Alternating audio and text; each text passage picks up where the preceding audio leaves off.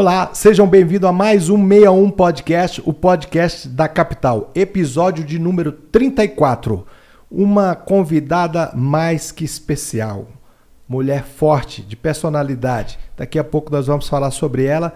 Antes eu quero agradecer aos nossos patrocinadores, Academia Corpo e Saúde, Atacadão dos Suplementos, Acreditar Agência de Marketing, Marketing Clínica Corpo Perfeito, JK Laboratório, Mamute Energy Drink, um energético sem açúcar, Steak Bull Churrascaria, Doces da Chefe e Organizações Paulo Otávio. O meu muito obrigado a todos. Ela é economista, publicitária, gestora, é pós-graduada em marketing pela Fundação Getúlio Vargas, mestranda em gestão empresarial, ex-secretária de turismo do DF, determinada em fortalecer o setor produtivo para geração de emprego e renda, está como pré-candidata a deputada distrital pelo MDB. Seja bem-vindo, secretária de Turismo Vanessa Mendonça. Como vai, Vanessa? Satisfação Tudo... te receber aqui. Muito obrigada, Ronan. Tudo ótimo, graças a Deus. É uma alegria estar aqui no meu podcast. Conhecer também sua história, né, que já me encanta, e poder compartilhar também, certamente, a minha aí com todos os os nossos seguidores, telespectadores e toda a sua rede né, que acompanha essa audiência maravilhosa. Obrigada pelo convite. E você que já se, ainda não se inscreveu no canal, se inscreva, curta, compartilha, deixa um comentário para a secretária aí, se tiver alguma ideia para ela dentro do turismo, dentro do DF. É, agora, como pré-candidata, ela poderá fazer muito mais, né? Mas as mulheres sempre estão aí aclamando por mais mulheres na política. E está aqui uma mulher que pelo pouco que eu conversei, eu sei que tem personalidade própria. De onde veio a Vanessa Mendonça? Quem eram os seus pais, Vanessa? Bom, papai é, vem de Goiânia, né? Eu moro aqui há 32 anos. E meu pai tem uma história muito interessante. Que o papai, meu avô era um fazendeiro de Goiânia, em Goiânia e de repente perdeu tudo, né? E o papai começou do zero como vendedor de produtos agropecuários à época e assim batendo de porta em porta e vendendo de porta em porta. Então eu vi meu pai, a senhora pequenininha, e via meu pai saindo de manhã com uma pastinha e voltando à noite todo santo dia. Então ele conseguiu é, refazer a vida dele com muito, muito, muito trabalho e criar a, a nossa família e cuidar mas sempre com essa imagem assim na minha cabeça dessa desse esforço, né? Mamãe, minha mãe é, é uma, meu pai eu perdi tem quatro anos, papai não está mais aqui com a gente. E minha mãe é, sempre foi é, de casa mesmo, mamãe nunca trabalhou fora. Era o meu pai fora o tempo todo e nós éramos quatro filhos. Então minha mãe sempre muito, muito, muito presente, aquele amor de mãe, ela é maravilhosa, assim, é muito jovem também, ela foi mãe muito jovem, assim como eu, e nós temos uma amizade maravilhosa. Você tem irmãos? Tenho. Nós somos hoje três. três eu sou a mais velha. Mulheres. Eu tinha um irmão, é, mas eu perdi um irmão mais velho. E nós somos três hoje. Hoje eu, eu tenho o Magna e a Flávia, que são meus irmãos, mas moram em Goiânia. Toda a minha família mora lá. Eu moro aqui há 32 anos. Vim, não voltei, né? Mas a minha família toda mora lá. E aí, você lá estudou aonde? Olhe, eu comecei. Bom, vou falar já um pouquinho mais velhinha, porque eu comecei no Marista. Estudei muitos anos no Marista. E foi, assim, uma época muito gostosa da minha vida. E eu adorava o colégio, eu adorava jogar vôlei. Eu adorava esporte, assim, né? Eu jogava na seleção de vôlei. E, e, foi esse foi no Marista lá até a época o segundo grau né? agora é diferente sim aí depois em outros locais assim onde eu terminei o segundo grau até me casar como eu me casei muito jovem 17 para 18 anos eu ainda estava já tinha terminado o segundo grau estava prestando vestibular foi assim bem cedinho e o seu esposo, você conheceu ele lá na escola? Não, foi engraçada a nossa história. Porque eu era muito moleca sempre, eu gostei muito de brincadeira de rua, né? Aquela coisa de bete, de queimada, de vôlei, sabe? Essa coisa gostosa Sei. de cidade, né? E, e aí eu, eu gostava era de andar, você gostava de andar de bicicleta, corrida na rua, essas coisas. Ele era oito anos mais velho do que eu. Então, um dia, eu estava dando uma bicicletinha bem pequitinha, de bermuda, camiseta, ele me viu andando. e aí ele foi na casa da minha mãe uns dias depois, com a irmã, para a irmã, passou a ser amiga da minha irmã e aí a gente acabou se conhecendo. Teve Foi toda uma assim, estratégia. né? Toda uma estratégia aconteceu. E aí, você terminou o segundo grau, conheceu ele, foi mãe aos 17, né? É, já já nasceu, eu tinha 18. 18 para 19, já 18 minha anos. filha mais velha. Chegou a hora. E aí, o que, que, que aconteceu? Atrapalhou sua, sua- Não, pelo seus contrário. estudos? Quando eu me casei, eu estava prestando vestibular para economia e logo eu, na verdade, eu sempre tive muita vontade de trabalhar, muita vontade assim de realizar.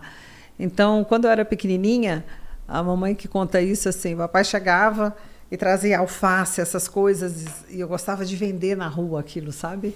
Ela colocava assim numa cestinha pra gente e eu Você pegava queria ter seu próprio dinheiro, sua independência? eu queria, eu adorava, sempre gostei muito de criar as coisas, assim, de realizar, sabe? Assim, isso me estimula muito. E aí, depois eu comecei a fazer pulseirinha também, umas pulseirinhas, acho que é por isso que eu gosto tanto de artesanato, né? E trabalho tanto com minhas artesãs, com as miçanguinhas e vendia no colégio, vendia brigadeiro. Aí depois eu comecei eh, a dar aula de inglês para criança, eh, a dar aula de piano para criança também, que eu comecei a fazer. É, e aí, quando eu me casei, que eu estava fazendo economia, aí eu comecei. Você antes- prestou vestibular para federal? Não, Foi foi, lá, foi lá em Goiânia, na Católica. Na Católica. E logo quando eu me casei, antes da GG nascer, eu fui trabalhar num hotel, que é o Castros, lá em Goiânia, que Conheço. existe até hoje, né? Conheço. E era muito interessante porque, assim, é, na época, eu muito jovem, imagina, né? Trabalhar de recepcionista, eu queria demais. Mas o a melhor minha... hotel de Goiânia da época, É, né? mas aquelas meninas da época achavam aquilo meio cafona, né? Nós fomos trabalhar de recepcionista do hotel e eu ia trabalhar na maior felicidade do mundo, prendia meu cabelo, usava aqueles uniformes e, e- e já casada, né? Durante o dia. Depois me- até me mudaram o turno, eu fui trabalhar de madrugada, eu acho que foi um teste para fazer assim, será que ela fica mesmo? E eu continuei. Aí logo lá mesmo eh, eu, a- eu saí, porque eu, eu fiquei grávida né, da GG.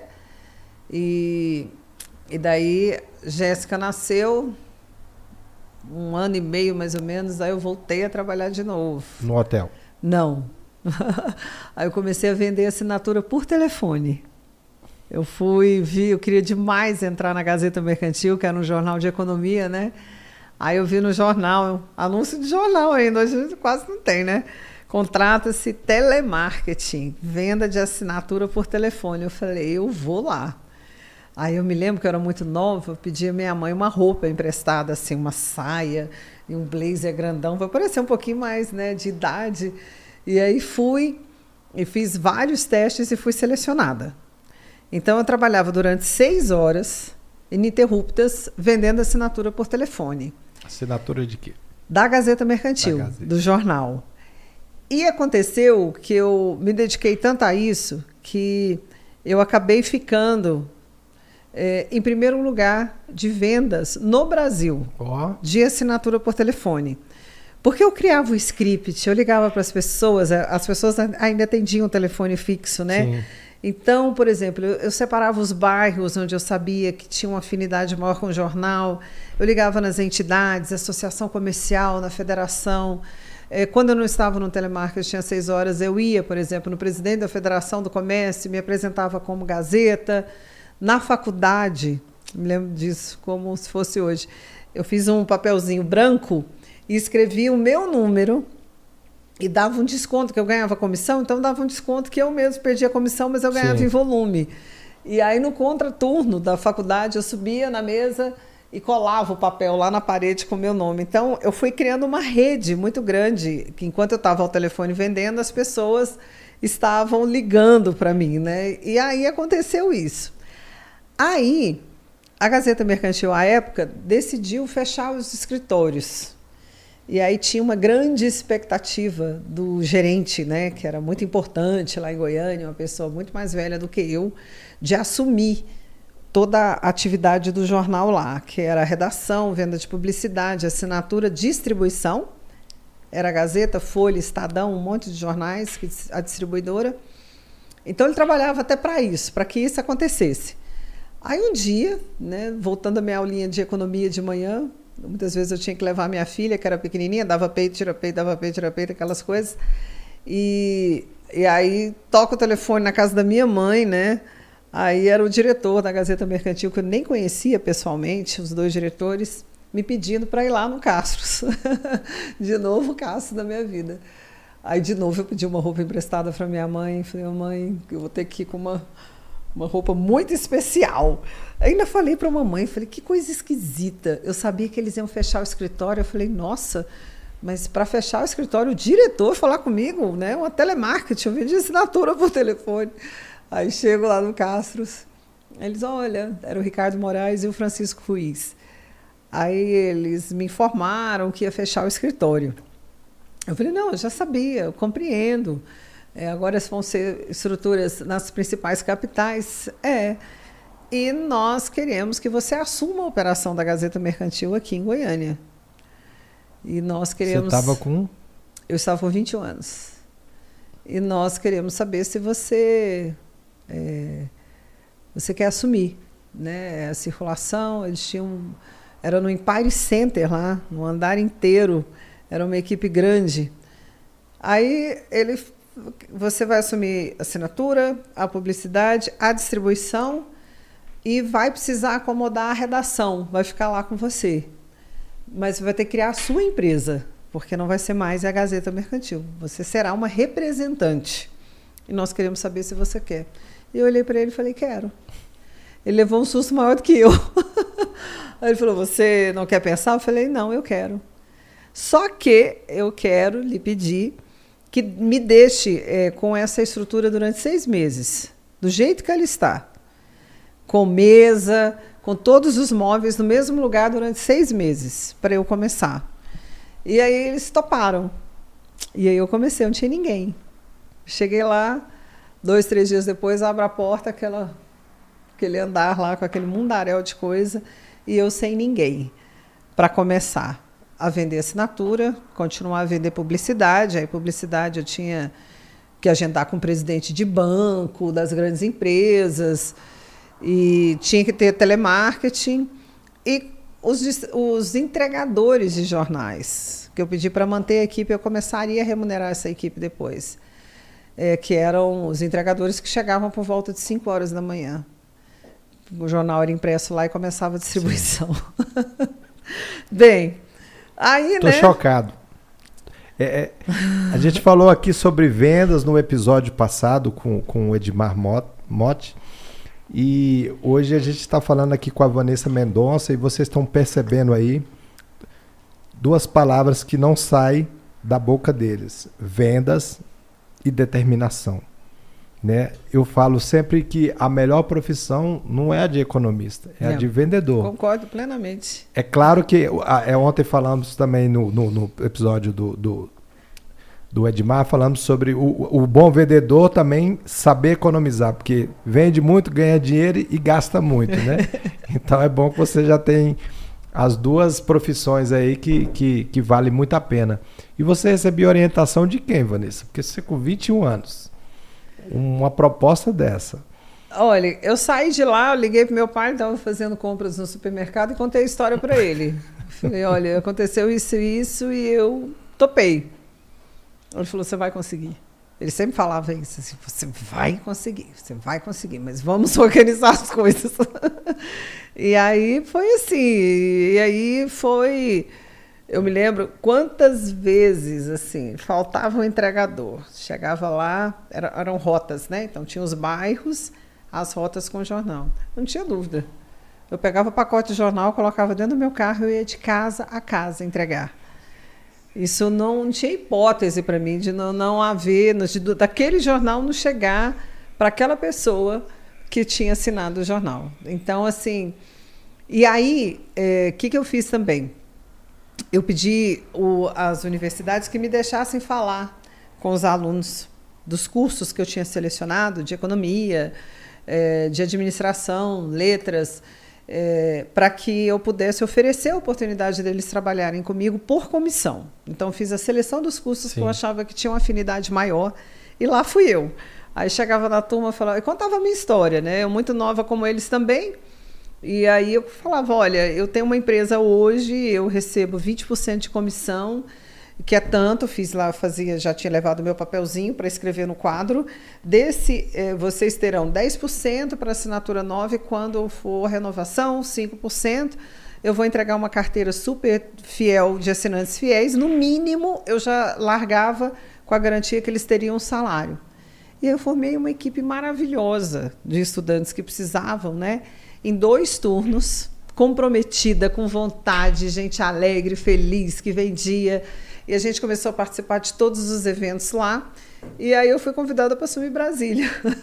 é onde a minha história não só começa aqui, porque eu já vim aqui na minha adolescência, né? Eu tenho uma prima que mora aqui, que é a Paula Santana, lá do GPS. Ah, é? Sua é, prima? Minha prima. Então eu já vinha para cá e a gente, eu, a gente brincava nas quadras, né? Da 210 nessa época.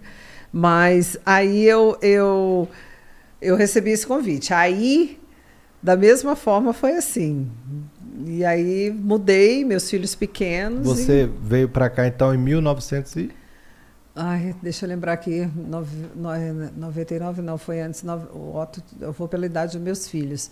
97. 1997. Nasceu, Quem era o governador Roriz? Era. Não. Peraí, ou era o... Cristóvão. Cristóvão, quando eu cheguei. E aí já cheguei, assim, cheguei. Para assumir. Para assumir a Gazeta. Não, aí era mais do que a distribuição. Aí já era o escritório, né? Era a Gazeta Mercantil, é, em três estados. Aí você imagina, chega a menina goiana para assumir a equipe aqui em todos esses estados. É, a equipe em Brasília era gigantesca. E era tudo. Aí era banca, era circulação, era o marketing, em todos os estados. Eu tinha que montar a equipe, né? E aí foi assim, do mesmo jeito. Graças a Deus. Às vezes você que está aí nos assistindo, que sonha em empreender, sonha em crescer na vida, olha a história da Vanessa que bacana.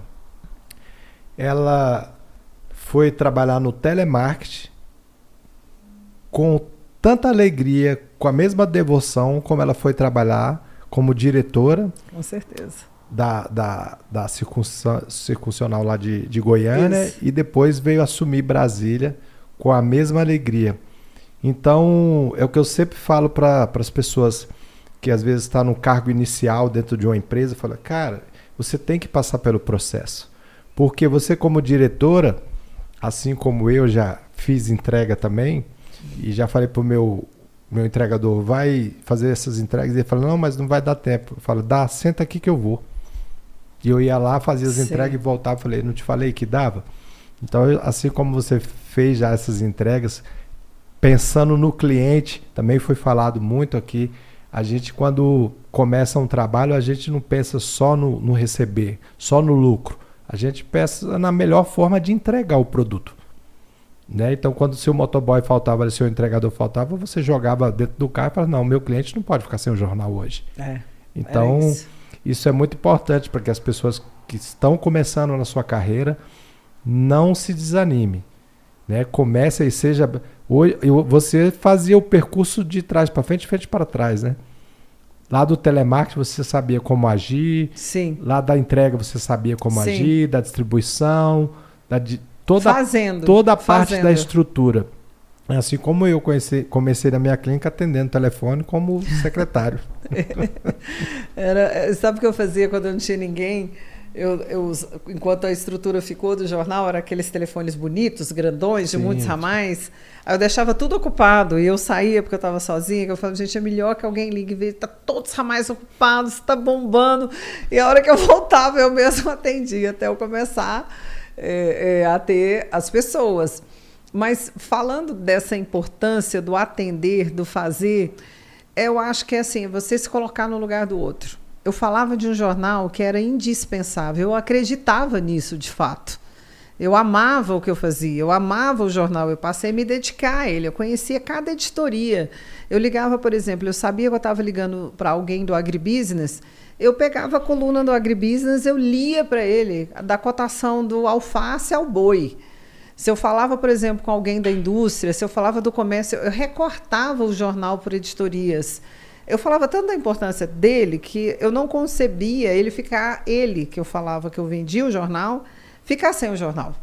Então não tinha isso. E agora imagina quantas vezes aconteceu de eu apertar a campainha, tá com o jornal na mão, a pessoa atendeu, olhava para mim e falava: Eu não acredito.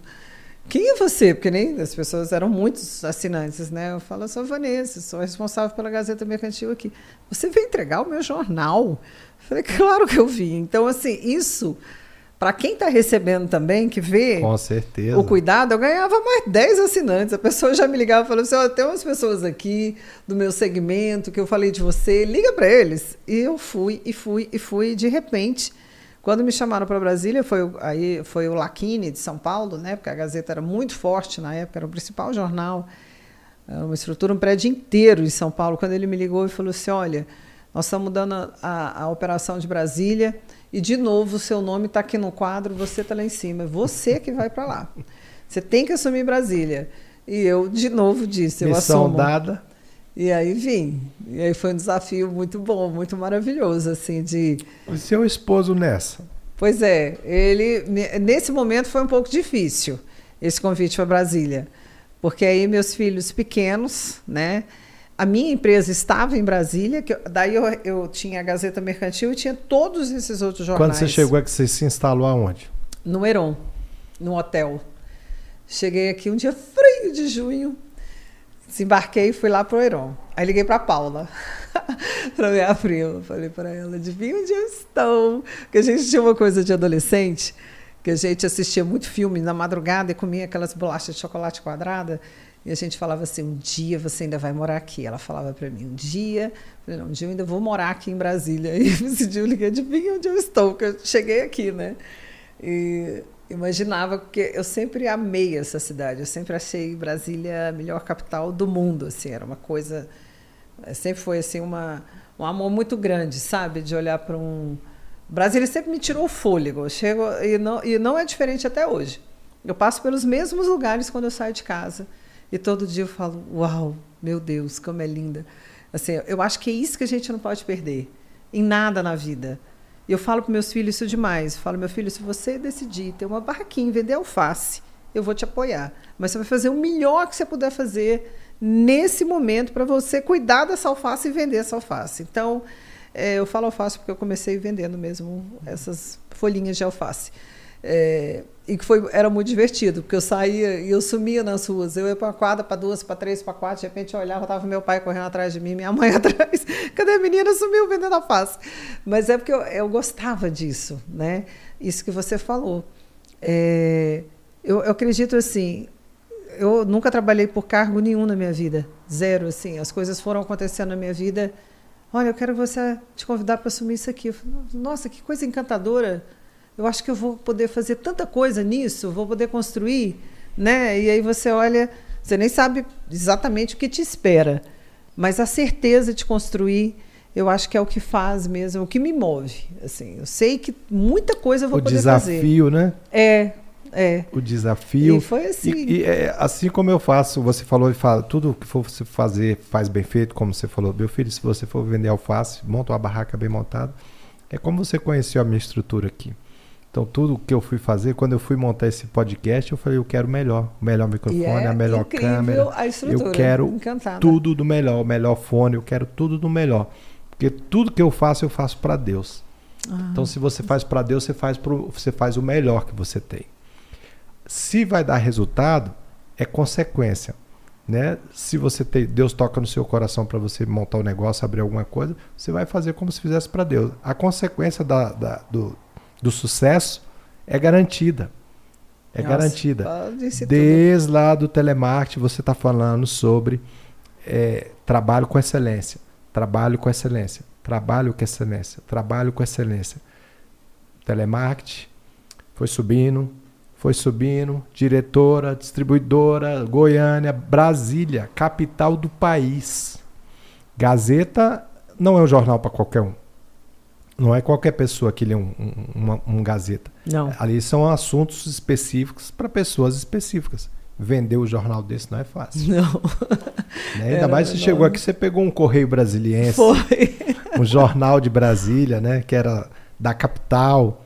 Né? O Gazeta ele fala sobre muito sobre mercado financeiro, É, né? economia, ele é bem, bem, bem, bem técnico. Bem técnico. E, e aí, assim, eu sempre procurei também, e sempre procuro, assim, a gente expandir também o alcance. Eu acredito muito nisso, assim. É, ah, é assim que tem que ser feito. É um telemarketing? É, Não, não é só isso. Qual é o setor? Vamos lá conversar com as pessoas, vamos lá nos apresentar. Você faz dizer, conexões, faço. a equipe, você falou sobre a equipe de vendas, sobre Sim. conexões. Vamos falar com o presidente ali de, de um órgão, vamos falar com o diretor, vamos fazer seu, seu poder de X-Men. Exato, eu acredito. é. Vou usar essa. Gostei dessa. É, Eu acredito demais nisso. E eu, sinceramente, acho assim que se Deus me deu uma. que eu acho que é um, algo valioso, é essa capacidade de fazer a conexão entre segmentos. Sabe? Eu acredito demais nisso. É você construir. Se eu tenho algo que eu posso fazer para um determinado segmento, eu penso, mas quem é que pode, junto com ele, o que, que mais que eu posso fortalecer nessa rede? Ah, eu dei um primeiro passo aqui, por exemplo, no setor rural. Mas o que, que eu posso colocar aqui dentro dessa rota, né? Qual o produtor rural? E esse, esse outro. De repente, quando você olha, eu acredito mais em Deus como você, eu falo que tudo é Ele, né? Esses dias até me entrevistou a pessoa assim, até um pouco achei a, a pergunta assim meio é, provocativa. Assim, ah, tudo na sua vida é Deus, né? Você acha que Deus é que vai decidir a sua vida? Eu falei, eu não acho, eu tenho certeza. É por Ele, é com Ele, é para Ele. Aonde eu estiver e eu chegar, é dele o lugar. Então, eu tenho a maior tranquilidade em realizar esse trabalho, porque é Deus. Nada é meu. Essa cadeira que eu estou sentada aqui, ela não é minha, é dele. Ele me trouxe aqui. Justamente. E se eu estou aqui é porque ele me colocou aqui. Então isso é, é assim, é ele que está na minha frente. Eu estou aqui, vou sair daqui para um próximo compromisso, eu olho para ele, eu falo, Deus, eu estou indo lá. Obrigada, eu vou chegar lá. Mas é ele que está na minha frente. Então, é, isso eu não tenho absolutamente nenhuma dúvida. E eu entrego tudo para ele. Assim, e faço, o meu compromisso é, eu vou fazer o melhor. É isso que eu vou fazer, o melhor, para poder alcançar, junto com a- tudo que tiver né, de, de, de, setor ou, ou de é, possibilidade de conectar e levar junto. Porque a gente consegue transformar situações e realidades assim, tão, às vezes, dura, simplesmente com o trabalho, ou simplesmente, às vezes, é, ouvindo e dizendo: olha, eu não tenho um sim nesse momento, mas eu me proponho a buscar algo que eu também ainda não sei o resultado que eu vou chegar, mas eu estou com você. Isso é fé que você tem. E é engraçado como é que todas as todas as as coisas que você fala com os outros vencedores que sentaram nessa cadeira aí que eu entrevistei, como são parecidos. Ah, que bom. Como são pare... pessoas de sucesso são muito parecidas. Eu, eu gosto muito de novela, né? E eu faço assim, a novela, aqui é a novela da vida real. É né? verdade. A na novela a gente vê lá o personagem, mas aqui a gente está vendo a novela da vida real. A Vanessa Mendonça está aqui contando a história dela, assim como o Paulo Otávio contou a história dele, o seu Gilberto Salomão teve aqui, contou a história dele. E o Sérgio Malandro teve aqui, e eu falei um pouco da minha vida para ele, e ele falou: Eu sei que o entrevistado aqui sou eu, mas o que é Deus para você? Né? Eu estou escrevendo um livro chama Sabores da Vida, né? que eu conto a minha história de vida, e ele me convidou para lançar meu livro no podcast dele, lá, o Papagaio Falante, no Rio de Janeiro. E assim que eu terminar meu livro, eu estou indo lá para lançar esse livro.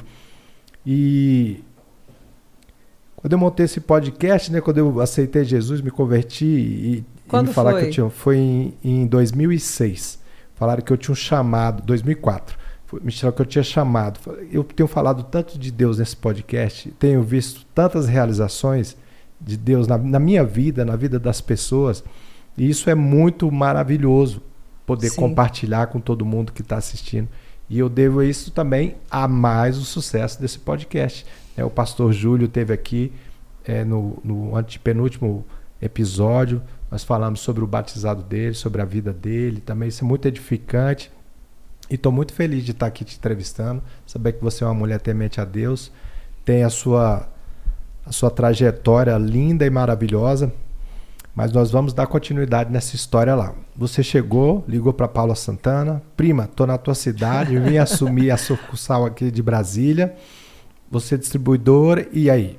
Olha, não foi fácil, né? Como eu esperava, realmente, é, na realidade não é tão simples, né? Porque como eu é, precisava atuar em 12 é, estados e o Distrito Federal, e com meus filhos pequenos, então aquela aí entra, né, família, né? Minha mãe eh, me disponibilizou a, a, a, pessoa que morava com ela 15, 20 anos, que veio para cá, porque era assim, eu ia a Belém um dia, dois dias depois, a Mato Grosso do Sul, Amapá, eu viajava sem parar e voltava o fim de semana. E eram momentos assim, que a gente não tinha a malha aérea que nós temos hoje. Então, às vezes, eu saía de Belém, era duas horas da manhã, que não tinha outro voo, e já chegava aqui para uma reunião que ia começar às oito. Então, foi assim, foi muito, muito intenso, foi muito aprendizado, mas foi assim, uma, uma experiência que me capacitou muito, porque eu era muito jovem. E naquela época, assim, a Gazeta tinha um time de jornalistas, né? Lilia Whitfib, Cláudia Safatli, eh, a, o, o da manchete, me esqueci o nome dele agora, gente. Enfim, er, eram pessoas assim com muito mais experiência do que eu, e eu tinha a oportunidade de participar, porque eu levava muito resultado para o jornal. Né? O comercial de um jornal e os projetos com especiais certeza. editoriais, ele é muito importante. Né? Né? Quem tem um cargo público tem a obrigação de servir. Pode ser dentro de um órgão, pode numa Câmara, num Congresso. Servir. Ele está lá para servir a população, não é o inverso. Se, se ele não fizer isso, ele está no lugar errado. Muitas vezes eu tive que falar isso dentro da minha equipe, dentro da secretaria. Se a gente não entender isso, muda, muda. Vai, vai trabalhar em outra coisa. Mas aqui não tem hora, aqui não tem dia, porque nós, a época até dois meses atrás, né, que eu era o governo, eu falava, nós somos o governo. Se, se tocar o telefone para falar que não tem a luz em frente ao Museu da República, ninguém na minha secretaria falava, liga na SEB. Não. Se eu tenho a condição de falar com o presidente da SEB, eu posso resolver o problema. Ele é meu. Eu estou servindo a população. Então, esse coração de servo é mais uma característica de vencedores e pessoas que têm uma trajetória de sucesso. Você está me convencendo, hein? Olha só. Uh, que bom, né? Ele que é o, o verdadeiro aqui sucesso, se eu estou convencendo, Você tá bom. Você está me convencendo. E aí? Fez a distribuição, começou com os problemas familiares, da distância, sim, da família, né? Sim, sim, foi difícil essa adaptação. Mas, de novo, né, como eu falei, a família veio junto, meus filhos, desde pequeno. Outra coisa que eu acho muito importante na vida é o diálogo com os filhos. Né? Meus filhos são os meus melhores amigos e eu sou amiga de todos os meus três filhos e dos amigos dos meus filhos. Então, assim, a realidade, né? Sempre. Meus filhos piquititinhos. Eu lembro da Jéssica e do Otto, assim, sentadinho na cama, eu fazendo a minha mala, que eu ia ter que viajar, e falava assim: olha, mamãe está viajando, porque a mamãe tem que trabalhar. É muito importante a mamãe trabalhar. Porque, olha, quando a mamãe trabalha, a mamãe volta, aí tem a sua escola, que a mamãe tem que ir lá na escola, e a escola, ela tem que receber o, o dinheiro do trabalho que a gente faz para poder fazer a melhor aula para vocês. Então, a mamãe tem que trabalhar, vocês vão para a escola e explicava tudo isso, né? Ah, perdi o voo tal, meus filhos. Olha, a mamãe trabalhou o dia todo hoje. Acredita que eu perdi esse voo? Nossa, mamãe, que coisa, que legal. Que... Então, esse, esse fazer parte, sabe? E, na, e, na, e, e a questão também, assim, da, da responsabilidade. Né? O que eu sempre falei com os meus filhos. Qualquer que seja a situação, qualquer que seja, só me fale a verdade. Qualquer que seja, que eu estou do seu lado, mas para mentira não.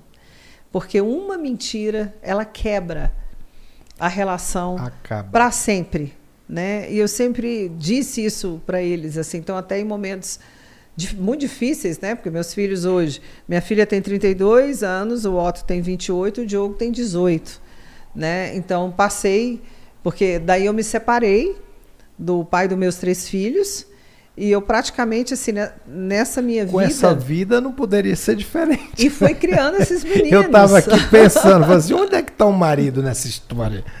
Onde que está o marido nessa história? Porque você está indo. Do, a, a, é, a, Vanessa não para, né? É... A Vanessa não para, a Vanessa não para, a Vanessa não para. E eu estou olhando falando, o cara não vai conseguir acompanhar, o cara não vai conseguir acompanhar. na, na, realidade, foi, é, foi assim, até quando eu me separei, foi o, o Diogo, meu caçula, eu me separei nessa fase dele, do meu caçula, né? Mas foi assim, nada acontece de um dia para o outro, né? E eu sempre tive muito isso assim, de assumir uma responsabilidade para mim, eu assumi, eu tomo conta, Sim. né? E aí mesmo assim, meus filhos, criando meus filhos, estudando, trabalhando, né? Esses dias Estava gravando vídeo, alguém lembrou que eu levava minha filha para a escola aqui, porque eu era muito jovem, tudo na minha vida, né? Meus filhos cresceram e assim, quando eu tô com meus filhos, amigos dos meus filhos, e a gente fala, mas são seus amigos? Isso é, é, muito bacana. Eles me chamam de Vanves, não é de Vanessa, eles só me chamam de Vanves, eles e os amigos deles, né? Então, isso eu acho também que é, é, é muito importante, né? É, meus filhos quando eles estão fora, eu falo assim para eles, né? Minha filha está morando fora também. A gente só a distância é só um voo, né? Mas a gente é tão presente e eu acho que é isso, assim, a, a relação clara, né? Sincera, né? Porque verdade. É, se você não está, muitas vezes aconteceu, né? Assim, quando eu me separei meu filho bebê, eu me separei grávida ainda do Diogo e, e cuidando dos meus filhos, trabalhando e com eles e enfim. E o seu, o seu pai dos seus filhos, qual era a profissão dele? Ele atuava na área comercial, ele tinha imobiliárias hum. e trabalhava em vendas nessa área de imóveis. Lá Dois em Goiânia. vendedores. É, exatamente. Eu amo vender. Assim, eu falo, falar, sempre falei quando eu assumi a secretaria, que, que eu tinha, falava para minha equipe, nós temos um produto que chama Brasília e nós temos várias unidades de negócio e todas têm que performar para servir a população. Não tem nenhuma nenhum segmento que nós vamos atuar mais ou menos todos nós vamos atender e, e fui montando a minha equipe com esse pensamento de resultado.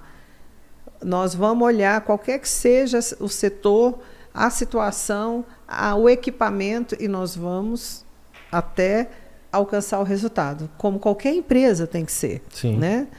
E é isso assim. Vanessa, você vem para cá para circuncional, como é que você saiu da circuncional, foi parar na política? Bom, aí também é uma longa trajetória, porque depois da Gazeta eu fui convidado para um outro jornal Fui para o Jornal de Brasília, dirigi o Jornal de Brasília. Você foi diretora do Jornal de Brasília? Fui. Depois diretora da, do, da Publicis, que é, era aqui em Brasília uma agência multinacional, né, que atendia contas internacionais, o governo local, federal. Depois fui dirigir uma, uma empresa de audiovisual. E aí o ministro do Turismo me chamou. Né, e eu Quem me lembro, era, era o Vinícius Numers, em 2018 é, quando alguém indicou meu nome para ele, e ele me chamou para assumir a direção, uma direção nacional lá de produtos, comercialização e marketing. E eu falei, ministro, eu nunca trabalhei em órgão público, eu não entendo dessa. Quem foi o ministro que te convidou? Foi o, o ministro era o Vinícius Numertz, né? Em no 2018, governo? MDB, na época do Temer. Do Temer, Michel Temer. Do Temer. E aí foi interessante, porque quando eu fui conversar com ele, eu falei, olha, eu nunca trabalhei no governo, né, em órgão público. E ele falou, olha, é exatamente eu, uma pessoa como você, que eu gostaria que viesse, que eu, nós estamos muito distante do, do setor né, da iniciativa privada, do trade nacional, e eu preciso trazer o segmento aqui para cá. E aí eu assumi. E assumi já com um grande desafio. Ele tinha um, um encontro... Uma secretaria dentro do ministério, você assumiu? Era. Era um encontro do, dele com a Associação Mundial dos Parques Temáticos e dos Parques Temáticos Nacionais. E era um grande encontro. E eu pensei, aí eu, a, sempre ajuda, né? Ser economista e ser publicitária. Chamei as agências de propaganda. Eu falei: olha, agora é a hora de nós ajudarmos o ministro. Nós precisamos levar para esse congresso algo que possa aproximar o setor. E ele me falou uma frase quando ele conversou comigo, que ele tinha escutado na, na, no Japão ele falava é, que era quando se falava em trabalho, em job, mas eu queria que ele ia passar, não era job, era emprego, tal, tal, tal. Ele falou assim: o turismo é o setor que mais gera empregos. Eu preciso traduzir isso para o trade. Aí eu chamei as agências falei: olha, eu quero. São 72 entidades do Conselho Nacional do Turismo. Tem a Associação dos Cruzeiros, era, era navio, era avião, era agência de turismo, era parque temático, eram os parques nacionais. E falei, nós vamos gravar no estúdio, eu quero um apresentador, croma aqui, a gente vai gravar e ele vai explicar o que é o turismo, que é o setor que mais gera empregos. Aí vamos começar aquela coisa. Começa com a pergunta: qual é o setor que mais gera empregos no mundo? A indústria a eólica? Eólica é a indústria de tecnologia? Não, turismo. E a frase, turismo. Nosso trabalho gera empregos. Turismo, nosso trabalho e gera, né? O setor que mais gera Sim. emprego no mundo. E aí chamei as agências, produzi caneca, camiseta, selo para avião, para navio. Da, de cada uma das 72 entidades eu tinha uma peça para entregar, que todos estariam na reunião do Conselho Nacional do Turismo. Daí quando eu mostrei para ele, ele não acreditou. Ele falou: "Como é que você fez isso? Ninguém nunca me apresentou nada assim". Eu falei: "Porque eu escutei o que você me falou, eu entendi qual é o seu objetivo". Qual foi a frase que ele te disse? Ele falou, ele, no meio da conversa, ele falou assim: olha, o turismo é, é um setor que gera muito trabalho, muito emprego. É, e eu disse a ele: é, o senhor precisa passar essa bandeira para o setor. Nós estamos falando com empresários. Nós temos que fazer com que esses empresários eles realmente sintam que é isso que eles fazem pelo setor. Eles geram muito emprego. Então a gente precisa ser simples na mensagem. E aí pronto, aí eu montei tudo isso e fomos lá para o Wet n Wild e a assessoria dele disse, olha, se prepare que no meio da fala, se ele mudar de ideia, ele vai te chamar para subir nesse palco para apresentar. E aí, era aquele salão, assim, uns 5 mil pessoas, um salão gigantesco, montaram um dispositivo lá em cima, era a Associação Mundial que chegou dos Estados Unidos, iam celebrar os 100 anos da Associação Mundial dos Parques Temáticos. E de repente eu estava no meio desse. Cheguei no A meio Goianinha do telemarketing. A vendedora de assinatura por telefone estava lá nessa história. Aí, eu, quando o Darcy me falou isso, eu falei: eu já sei o que eu vou fazer. Gravei um pendrive e fiquei lá naquele quadradinho onde ficam os técnicos que projetam as imagens, Sim. né? Aí cheguei para os meninos e falei, gente, olha só, não está programado, porque eles estavam com a apresentação daquele mundaréu de gente no telão, mas está aqui meu pendrive, salva aqui na telinha do seu computador, porque se por acaso o dispositivo tinha uns 30 pessoas, se em algum momento o ministro disser assim, eu vou gostaria de chamar a minha diretora nacional de marketing e comercialização. Aí eu falei para eles: essa pessoa sou eu. Então eu vou ter que sair daqui e parar lá em cima. Pelo amor de Deus, quando eu chegar lá, que eu olhar para vocês, vocês começam pelo vídeo. E não deu outra. No meio da fala em português, espanhol, inglês, para passo pouco. Eu gostaria de chamar. Eu falei, cara, eu olhei para eles e falei, só fiz assim, né, para os meninos. Aí subi. E aí fui eu apresentar todas as peças para as mais de 70 entidades. E Deus é tão perfeito que eu não só apresentei as peças, como me apresentei. Sim. Né? E quando eu desci do palco, olha, tinha uma fila de gente para falar comigo. Que a hora que eu saí, eu falei: olha, eu estou à disposição de todos os senhores, eu estou aqui com as peças para já entregar todas as peças para os senhores voltarem para entregar para a sua agência de propaganda, porque eu estava falando com o dono da CVC, eu estava falando com o trade nacional. E eu me coloco também à disposição para conversar com as agências de, de publicidade nacional internacional. Fui de agência, blá, blá, blá, já dei todas as soluções na minha fala que era necessário para a campanha engajar. Eu sei que eu saí de lá e conheci o trade todo nesse momento. Então, é uma outra, um outro aprendizado também que eu falo demais para minha equipe, é assim, a gente tem que olhar o que a gente tem como uma plataforma. Ela é uma plataforma. Se é um evento, é uma plataforma é, se é uma, uma, uma feira, é, se é qualquer que seja é, um, um, uma, algo que a gente tem a oportunidade de fazer, qual é, por exemplo, quando eu falo de evento, é uma plataforma por quê? Porque eu vou conectar diversos setores, eu vou gerar um monte de emprego, eu vou pensar em todas as conexões que eu posso fazer. Então, quando eu olhava um evento como aquele, eu imaginava o que, que eu posso fazer, além do que eu estou pensando que, que é o óbvio, né? Eu faço muito esse exercício. Eu me tiro assim do ambiente e olho de fora. E eu estava pronta para qualquer Você sai da cadeira de dono e passa e senta na cadeira de, de cliente. Exato. É a gente se colocar, eu falo demais isso, é se colocar no lugar do outro. Parece uma frase de efeito, não é. Não, Quando você esse consegue é o mandamento fazer. que Jesus deixou, né? É, mas Amar é o se teu próximo colocar, como a si mesmo. Mas de fato, né? Quando as pessoas eu sempre falam assim que eu tenho uma facilidade muito grande de me comunicar com o público que eu estou falando. Qual é o exercício que eu falo? Eu falo, meu Deus, se eu tivesse sentado naquela cadeira ali, quando eu vou no núcleo rural, qualquer lugar, qualquer que seja a minha audiência, o que, que eu gostaria de ouvir? E aí eu penso, paro, e às vezes me entregam, né? Minha equipe fazia lá os textos prontos, eu já entrego o papel e vou falar. Porque quando eu falo, eu, eu falo o que eu acredito, eu falo com o coração. Eu não falo para enganar ninguém. Né? Eu falo aquilo que eu, que eu entendo que é o melhor que eu poderia passar para essa pessoa. E não fico ali inventando uma história ou números, né? E, e, e eu vejo assim que a gente consegue é, Você consome alcançar. o que você vende, né? É, A gente não pode consumir o que a gente não vende. é, exatamente. É, Porque é eu, eu falo isso sempre pro pessoal. Não, não adianta vender o que não é. Né? Então você só, eu só vendo as, as empresas que estão aqui me patrocinando no podcast são empresas que eu acredito. Né? São empresas que eu vendo. Podia chegar aqui com o dinheiro que fosse, se for uma empresa que eu não consumo, eu não anuncio. Porque eu vou estar traindo o meu público. É. né? Vou estar me acredita em traindo, você, me traindo né? e traindo o meu público, né? E a gente que trabalha por propósito, É. né? A gente é não tem que eu gosto muito. a gente não tem expectativa de, de, de receber, ser remunerado em nada, né? Esse podcast, nós estamos aqui, né? Um dia cansativo, nós estamos aqui nos dedicando mais tempo por propósito, Sim. né? Para estar passando uma mensagem para você de esperança, para você que sonha em empreender, para você que tem uma trajetória, para você que hoje está aí triste, achando que não tem solução para sua vida.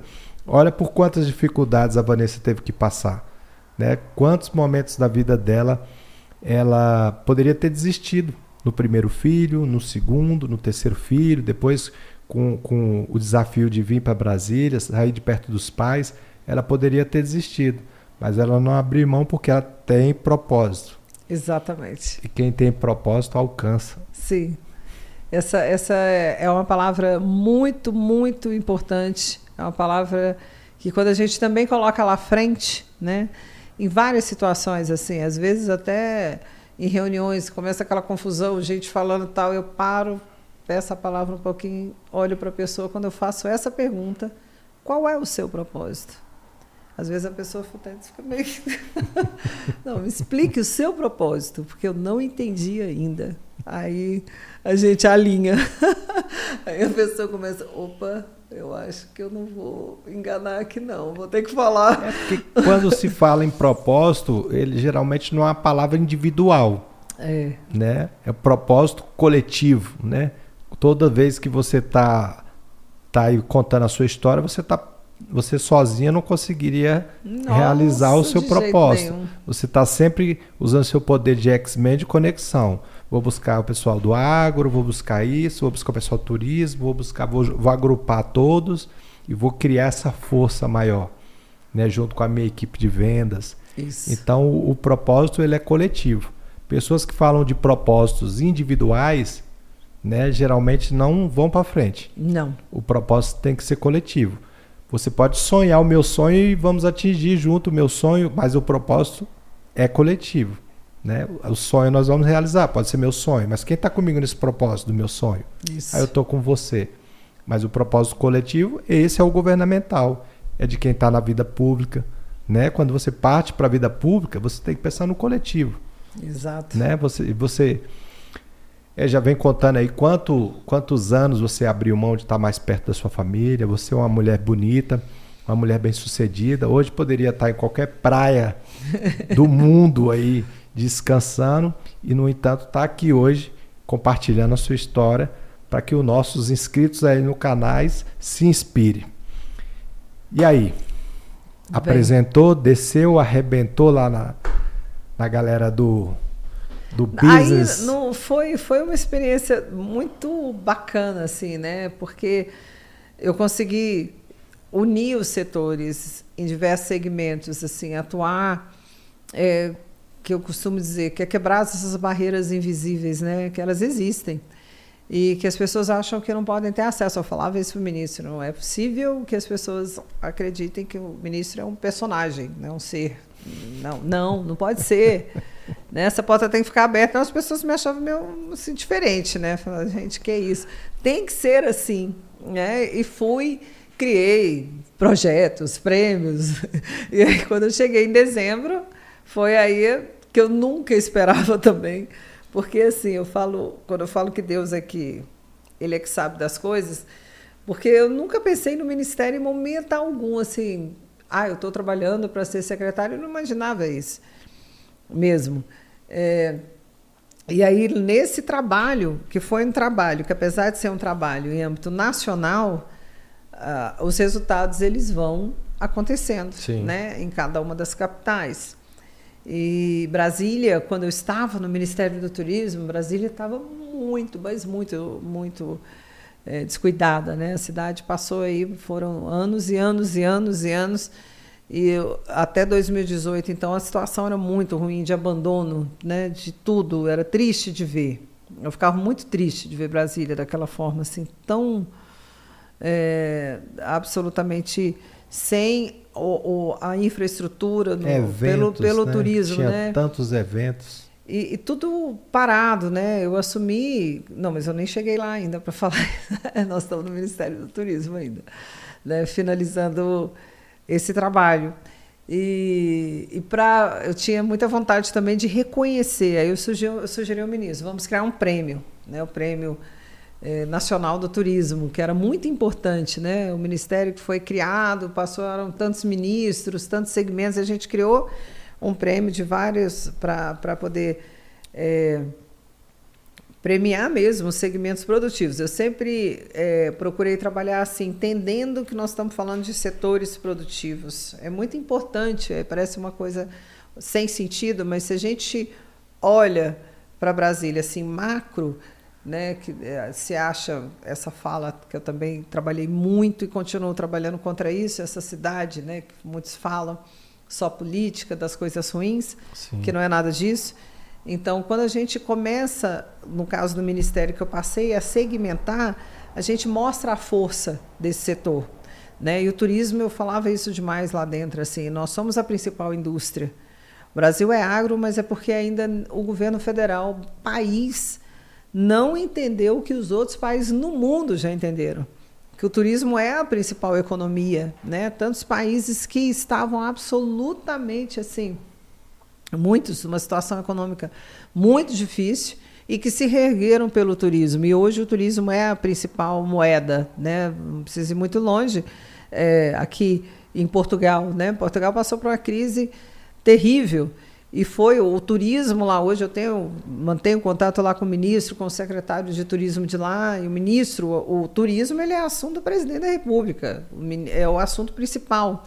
Então hoje os principais é, países que são os destinos turísticos mais procurados eles têm a infraestrutura a qualificação é, a promoção de uma forma muito organizada, né? E eu falava demais isso lá. Nós somos o primeiro, número um em recursos naturais do mundo. Então é o país mais lindo do mundo. Né? É o país mais lindo e me incomoda aquela frase até hoje, né? Lá me incomodava, eu falava não, vamos mudar essa frase. Ah, o Brasil é o país do futuro. O Brasil tem potencial. Não, para mim o Brasil tem que ser o país de hoje. Hoje. A gente não tem mais tempo para esperar. Nós estamos aqui trabalhando, nós temos que olhar hoje, encarar esse país com uma, uma seriedade muito grande, olhar os nossos jovens com muita seriedade, porque eles precisam ter condição de se desenvolver, de ter oportunidade, de empreender, despertar o empreendedorismo nos jovens. Sim né? E, e, esses jovens que estão nas regiões administrativas, nas nossas cidades, ainda muito mais, né? Abrir, olhar, e foi um, algo também que eu comecei a fazer de, desde o primeiro momento aqui, é, de ir para cada uma dessas cidades e falar para esses meninos: olha, vocês têm que ter a mesma oportunidade que quem mora lá tem. E é isso que nós vamos trabalhar, e tem que ter, porque a gente tem condição de oferecer. Né? Se a gente vira um pouco, eu falo que a pirâmide fica meio na minha opinião, a gente tem que virá-la de cabeça para baixo, né? Para enxergar, né? Porque se a gente achar que tem aqui essa e não, não, entender que a gente vai ter que pegar isso aqui e fazer isso aqui, ó, a gente não muda a realidade. E isso precisa ser feito, né? Com certeza.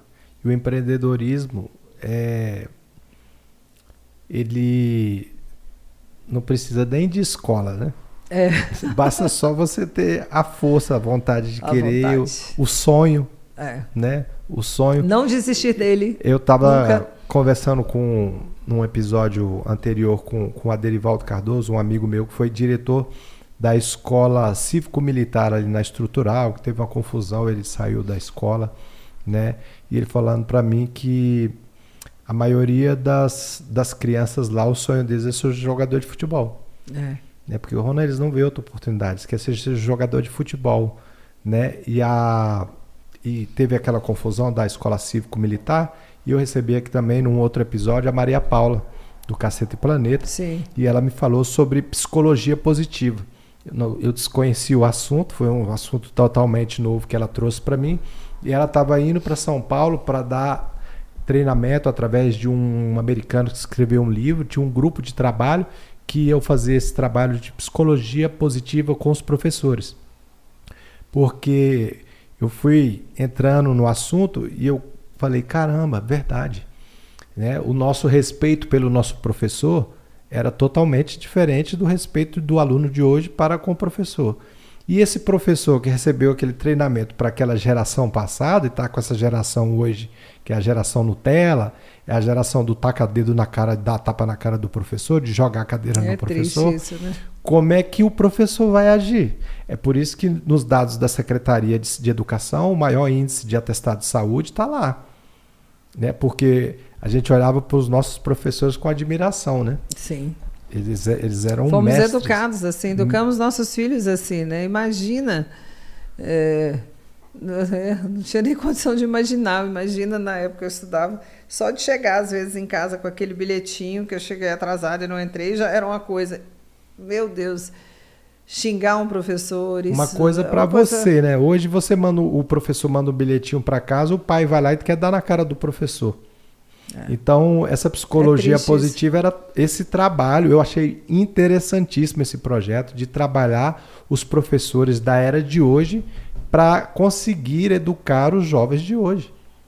Né? É. Que ele, os treinamentos é como é como a minha avó hoje está ensinando ao neto, né? É. E o neto com toda a tecnologia dele, com toda a informação, com é, imagina até hoje as crianças é, chegando para os pais e perguntando coisas que o pai às vezes nem sabe. Ele tem é. acesso à informação que o pai às vezes não sabe.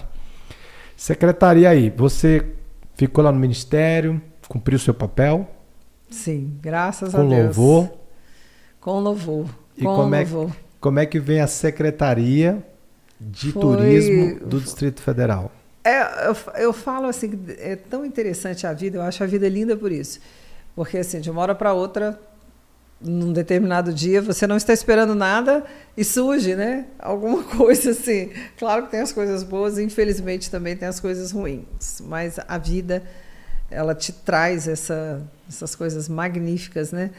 E aí, assim, eu, é, eu estava no dia 5 de dezembro de 2018, na Cidade das Artes, no Rio de Janeiro, e era exatamente o dia da entrega do Prêmio Nacional do Turismo. Eu tinha estava passando quase que a semana inteira no Rio de Janeiro organizando, foi um evento gigantesco que o Brasil todo foi para lá, muito, mas muito um esforço enorme para tudo poder acontecer. E aí, Deus é tão perfeito que nesse dia, eu tinha acabado de. A Didi Wagner era minha de cerimônias, a gente já tinha feito, passado o teste de palco, porque eu sou muito detalhista com as coisas, eu gosto de ver. Fala assim: não, deixa com a equipe ver, eu quero ver, quero ver o detalhe. Eu, porque... Característica das pessoas de sucesso: detalhistas, perfeccionistas. Sim, sim, bastante. Até reclamo um pouco por causa disso, mas é, é não consigo. Eu tenho que ver, olhar. E, e isso faz a diferença. Com né? certeza. E aí, pronto, depois que eu passei o último teste com ela, não dava nem tempo de voltar para me arrumar. Fui lá para uma sala, maquiagem, essas coisas. Aí meu telefone toque, toque, toque, toque. Mas quando eu, eu gosto muito de falar de novo, vou falar de Deus de novo que era uma, foi uma coisa tão interessante, porque assim, foi muito trabalhoso esse evento. Muito. Né? A gente ia fazer em Brasília, de repente fui para a Cidade das Artes, no maior palco que a gente tem né, do Brasil hoje, né? muito grande aquele palco como teatro. E a hora que eu passei, assim, a, a última fala, Didi falou três, quatro vezes, a gente passou os vídeos e tal. Aí eu sentei assim, fiz assim na cadeira, falei, oh, meu Deus, graças a Deus, agora está tudo certo, eu vou subir. Sabe quando assim, missão cumprida? Agora venha o show que tá tudo, né? E fui me arrumar. Quando eu tava fazendo a minha maquiagem, toca meu telefone, toca meu telefone, toca meu telefone. Aí era meu marido falando: atende o telefone, você precisa atender o telefone. Eu falei assim, mas amor, eu tava testando, não sei o que o governador está tentando falar com você. Eu falei, não, amor, já resolvi o problema. O governador está na primeira fila, estava uma confusão. Comecei a contar para ele a confusão que estava com o governador do Rio de Janeiro, essas coisas, dispositivo, quem senta do lado e tal. Eu falei, mas já resolvi tudo, pode ficar tranquilo. Aí ele falou: não é o governador do Rio de Janeiro, é o governador daqui, o governador Ibanês, está tentando falar com você. Já ligaram aqui em casa, ligaram até no meu celular. Eu falei: meu Deus, era o número, que eu não tinha o número tocando. Aí desliguei, aí ele ligou. Ele, Vanessa, e aí, Banés? Eu falei, ô, oh, governador, que prazer, tal, tal, tal. Ele falou, ó, oh, tô te ligando. Ele contou essa história num, num, evento um pouco antes de eu sair da secretaria, lá dentro do Buriti. Eu estava com os artesãos lá, eu nem imaginei que ele lembrasse. Ele falou, olha, não conhecia ela, três pessoas que eu confiava me indicaram o nome, ele falou isso para mim. Ele falou, não te conheço, três pessoas me indicaram o seu nome, que eu confio, e eu quero que você, quero te convidar para assumir o turismo, mas eu preciso da sua resposta agora, porque os jornais já estão esperando eu confirmar seu nome. Ibanês eu... sendo ibanês. Aí eu falei para ele, falei, governador, o turismo é um pedacinho da Secretaria de Esporte, uma tristeza. A cidade está abandonada, nada funciona para funcionar tem que ser uma secretaria própria. Não dá para ficar lá na beirinha da secretaria, não. Eu falei, mas eu estou te convidando para isso, para você montar a secretaria. Porque era Secretaria de Esporte e Turismo, né? Era. Aí, é... aí eu falei, então eu topo. Desliguei o telefone, não deu outra. Quando eu voltei para o auditório, a Lília já tinha soltado na Metrópolis. eu desci no auditório, falei, secretário, secretário, todo mundo já sabia. E foi assim que eu assumi. Foi dessa forma. Aí pronto, a secretaria tinha sete servidores, não tinha estrutura nenhuma. Quantos servidores? Sete. Não tinha estrutura. Eu abri a porta, o governador deu posse no dia 1 de janeiro, e o pessoal, não, é feriado. Eu falei, não, eu quero a chave. Peguei a chave da porta, só eu naqueles sete convenções. O segmento que mais gera renda e emprego no mundo em Brasília, no Distrito Federal, tinha sete servidores. No dia 1 de janeiro de 2019. E aí eu entrei, um dia era feriado, né? Mas eu já queria, já tinha visto a estrutura, inclusive eu fui lá, falei, bem, é o que temos, vamos lá. É que nem é engraçado, porque quando eu, eu às vezes quando eu acho assim, gente, está muito difícil a coisa toda, né? Aí eu lembro dessa história que eu acabei de contar, quando eu fiquei na Gazeta Mercantil sozinha, que eu precisei montar a estrutura, aí eu falo, calma, calma, volta um pouquinho sua história. Lembra de algumas coisas que você passou? Lembro. Vamos embora. Isso aqui é ficha. Isso aqui a gente vai tirar de letra. Vamos lá, vamos para frente, né? E foi assim, mas nada me impediu. Duas semanas depois eu estava lá batendo na porta do BRB, Paulo, preciso da sua ajuda. Fui lá na, no, no, presidente da Nova Cap, fui na obra, em obras, falei, gente, eu não tenho recurso, mas eu tenho que colocar para funcionar todo o centro de atendimento ao turista, preciso do, da Secretaria de Obras, preciso da Nova Cap. Eu consegui com todos o apoio. Eu sempre tive um apoio de todos, todas as empresas, todos os órgãos, os secretários, porque assim, eu sempre fui até eles. Fui até eles explicar o, o que, que era necessário, por que, que eu precisava, como, por que, que o que, que eu queria alcançar. E eles entendiam isso. Falou, eu falava, gente, vou te ajudar. Caramba, você trabalha, você vem aqui falar com a gente, você não fica lá, você não manda essas coisas só de documento, você está aqui falando com a gente. Não, nós vamos te ajudar. E fui nessa onda. Eu dava essa cidade inteira. E aí, logo no início do meu trabalho também, no primeiro mês eu já estava nas RAs. Braslândia. Cheguei em Braslândia, aquela casa no meio da praça, hoje é a casa do pessoal, turismo. são regiões administrativas. É, são, são 33 cidades agora, são cidades grandes até, né? Cidades de mais de 700 mil habitantes, né? Sim. né? Poderiam ser municípios aqui, né? Em cada um deles, eu chegava ao administrador, que seria o prefeito, e para o segmento local. Então, eu ia atrás dos restaurantes, do Pesque Pague, daquele pequeno hotel, ia na igreja, ia no museuzinho que tinha lá, reunia na praça. Quantas vezes? Inúmeras vezes. Eu faço isso até hoje sempre. Vanessa Chego... não para. Chego lá em Planaltina, pego as cadeiras, eu reúno a comunidade na praça, eu adoro isso. Aí eu sento, montei um, um conselho de desenvolvimento do turismo em Planaltina, só com jovens empreendedores. A gente se encontra lá no meio daquela praça e eu converso com eles. Aí vem o Nero, aí vem um do museu. Que eu fiz uma rota, né? Planaltina na rota do turismo em português, inglês, em Braslândia. E fui a cada uma das RAs. Implementei um programa inspirado pelo Roriz lá atrás, porque eu era agência de propaganda dele, quando eu era da Publicis. Fazia aquele governo itinerante Sim. e eu criei um programa que chama Turismo em Ação, quando eu assumi. Adesivei três vans, saía com a minha equipe, chegava 8 horas da manhã em uma dessas cidades, com toda a agenda marcada, andava na área rural, nos restaurantes, nas pousadas, na produção de goiaba, na produção de morango, na produção de uva. E andava mesmo. Tem vários vídeos assim. E eu comecei a mostrar uma Brasília, que eu falo que é muito mais do que as pessoas imaginam. Sim. Né? Que tem uma. E aí, aí eu incorporei, e eu, como era do Ministério do Turismo, já em 2019 eu falei isso para o governador. E ele falava isso também. Falou, governador, nós vamos colocar Brasília no lugar que é dela. E não abaixo do governo federal ela vai estar tá aqui, ó, ou ela vai estar tá acima, porque ela é a capital de todos os brasileiros. E todos precisam amar, respeitar a sua capital. E nós seremos respeitados. Vai acabar isso, essa história de menos Brasília, cidade e tal. E no primeiro ano, eu trabalhei muito isso, esse sentido, né? É, já em fevereiro para março, é, nós assinamos em Lisboa o Stopover da TAP, e foi assim, do nada. Eu estava numa reunião com o Jorge, é um outro episódio da minha vida também que eu falo, a gente tem que falar. Eu falo mais isso na minha equipe. O não você já tem. Se falar, pode ser que chegue a 50% já está bom. 2019, estava numa reunião com o presidente aqui do aeroporto, o Jorge, e os dois diretores da TAP, e eu.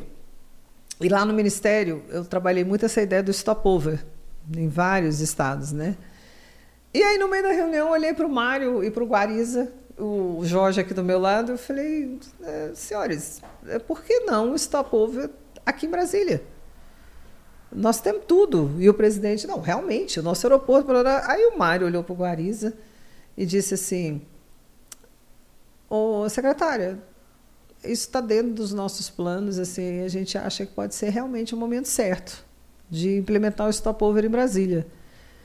E eu levei o maior susto quando ele falou, olhei para o Jorge, o Jorge me olhou assim, o quê?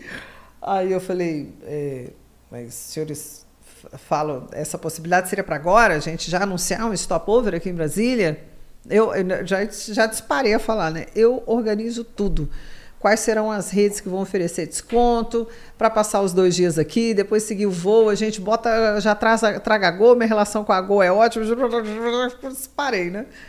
Aí eles disseram, não, é possível sim, haverá uma feira, será fevereiro, daqui 15 dias, a feira em Lisboa, é, de turismo, que acontece todo ano, e aí a senhora então tem um desafio, levar seu governador lá para assinar o stopover em Lisboa.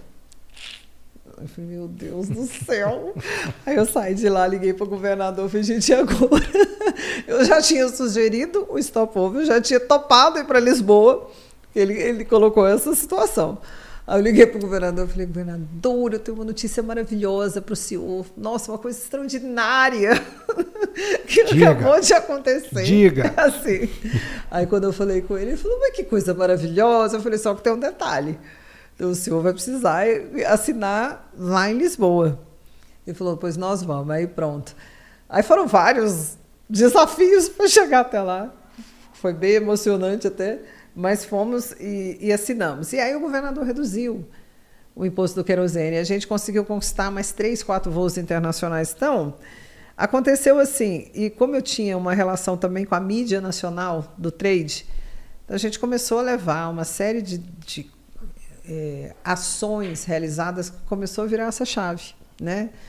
É, o turismo cívico-pedagógico trouxe o Ministério do Turismo para junto da, de mim, Embratur, e foi assim, foi um trabalho é, muito muito amplo, sabe? Assim, um dia eu estava aqui, outro dia eu estava no Braslândia, outro dia eu estava em Planaltino, no dia seguinte eu estava recebendo 80 secretários municipais que eu convidava para vir para cá e montei uma equipe muito boa, muito boa. Trouxe gente de mercado que eu conhecia, de área de vendas, Sim. de marketing, de comercial, de atuação em Brasília e fui colocando esses líderes. Quem vendeu Gazeta? Por telefone? Por telefone, vender Brasília é bem fácil. Não é mais fácil? Foi, é, é um aprendizado, né? E, e, eu adoro, assim. Aí os artesãos também que não tinham espaço nenhum em Brasília. Eram são centenas de milhares, né? E aí eles não, não tinham nenhuma oportunidade. Eu chamei as entidades de classe, chamei os artesãos, fui ao Ministério da Economia, que tem um programa do artesanato brasileiro, assumi esse programa na secretaria e o programa do artesanato brasileiro ele, ele entrega uma carteira de artesão que reconhece a profissão e que permitem que ele trabalhe em Brasília e no Brasil todo. Montei uma área de artesanato, nomeei uma mestre artesã e artesãos para trabalhar comigo. E aí a gente fez uma grande revolução, de verdade. Hoje eu tenho todas as RAs, o artesanato mapeado pela técnica. Desde janeiro de 2019, qualquer evento que a secretaria assina, a contrapartida é o espaço para essa mãe de família, para esse pai de família, para esse jovem levar o seu produto e o evento montar o espaço digno, organizado para que eles cheguem com os seus produtos, que eu costumo dizer que não é um produto, é uma família e é uma pessoa que sustenta uma família. E quando eu comecei a conversar com os artesãos, eles me falavam assim, secretária, nós trabalhamos olhando para o chão, sem nenhum tipo de reconhecimento, sem espaço, sem respeito, sem nada. Por quê? Porque acontece um evento, por exemplo, vai acontecer o Capital Moto Week. Eles não conseguiam entrar, comprar o piso daquele evento para vender, um metro quadrado. Então, o que, que eles faziam? Coloca aquele mundaréu de na produto porta. na calçada. E eu mudei isso. Quando eu comecei a conversar com eles, eu falei, o que mais eles precisam é vender. A instituir Hoje, o Capital Moto Week vai começar. Eu tenho mais de 150 artesãos que sabem que chegarão lá.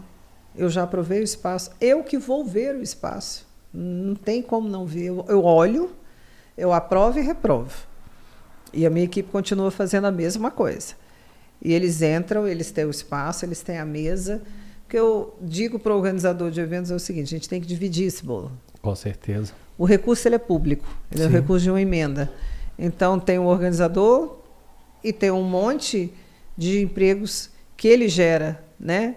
Mas a gente tem condição de aumentar ainda mais essa rede e de dar oportunidade para essas pessoas, que é muito importante, sabe? Tenho certeza. Vanessa, eu sei que você tem um compromisso. Sim. Nós temos um quadro aqui chamado Curte ou Esquece. Vou pedir ao diretor que coloque na tela o Curte ou Esquece do 61 Podcast com Vanessa Mendonça. Nossa, que foto antiga! Aí eu falo da foto já? Não? Primeira, primeira imagem, diretor. Curto demais. Oscar Niemeyer. Ai, eu sou fã. Super. Me inspira. Pelo que você fala tanto de Brasília, né? Sim, nossa.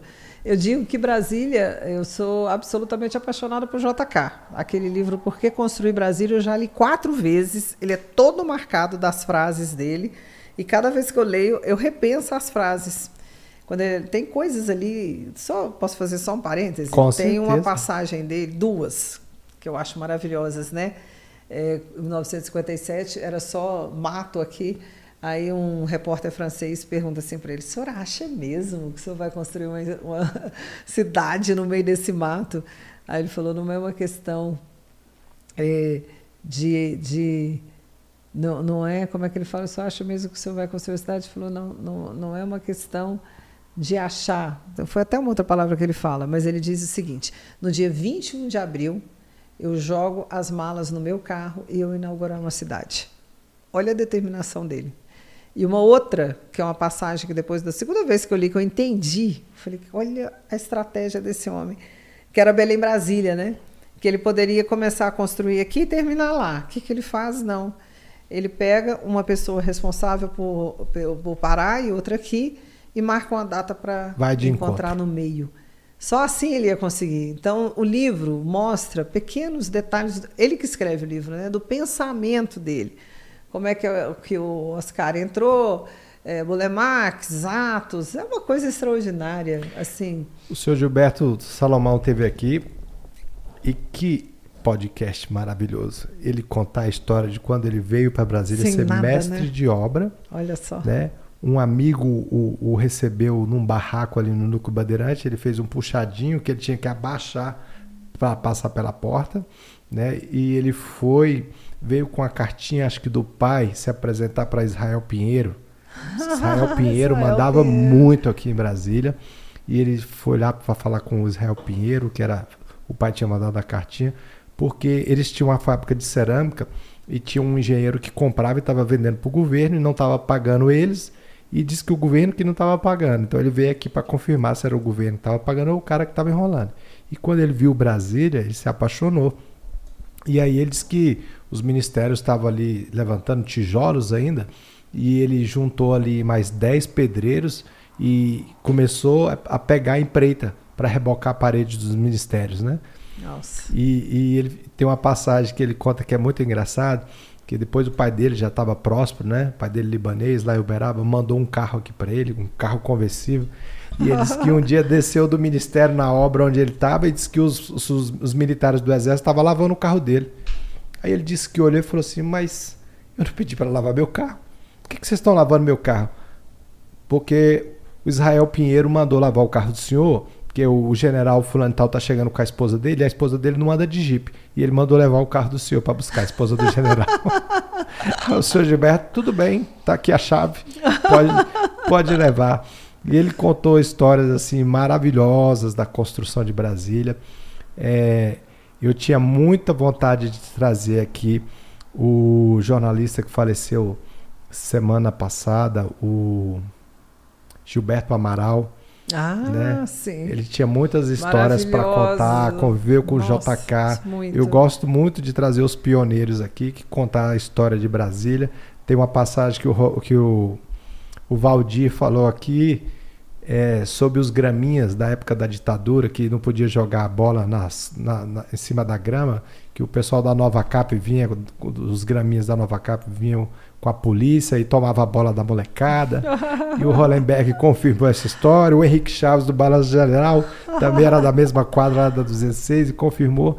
Então, Brasília, é, eu, eu sou apaixonado pelo Rio de Janeiro, mas a minha esposa me fez é, vê Brasília de uma forma diferente. Que bom. Né? Bra- é, cê- cê- ela fala para mim, amor, Rio de Janeiro é lindo, é maravilhoso para você ir lá passear, mas para morar o melhor lugar é Brasília. E é mesmo. Né? E aqui é muita segurança, está a gente, certíssima. a gente tem muita segurança aqui. Qualidade de vida. Qualidade de o vida. né? céu mais bonito do mundo.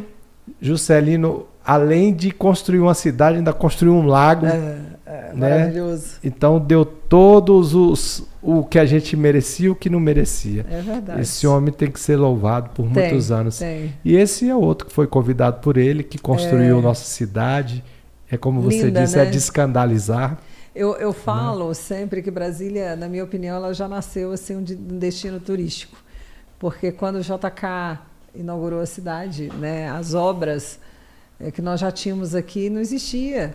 E assim, uma cidade que em mil dias ela foi inaugurada com mais de 100 mil pessoas. Todas as outras no mundo, todas as outras, quando foram entregues, foram décadas de construção e nenhuma com 100 mil pessoas já iniciando vidas, né?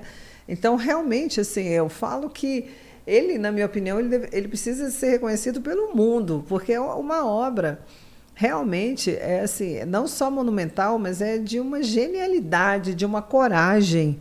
Eu às vezes, quando faço uma comparação, eu, eu gosto de falar assim: imagina hoje se a gente chegasse no Congresso Nacional e dissesse assim: olha, os senhores vão sair daqui, não vão morar mais aqui, vocês vão morar lá no interior de Palmas, numa cidadezinha que ninguém conhece, é toda de terra, tá? Mas a gente está construindo lá. Hoje ainda tem internet, né? O WhatsApp tem tudo isso.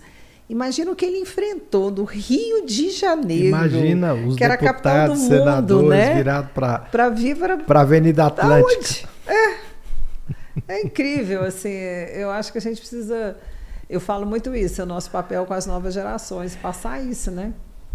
Tinha o dom de convencimento. É claro que curte Oscar Niemeyer, diretor próximo. Brasília. Ai, amo. Tá aí. Meu Deus do céu, meu amor A total. capital que escandaliza, né? Tá ali o Banco Central, Banco do Brasil. Maravilhosa. É, o Museu Nacional. Majestosa. Brasília é majestosa. Nossa ela é linda. querida catedral.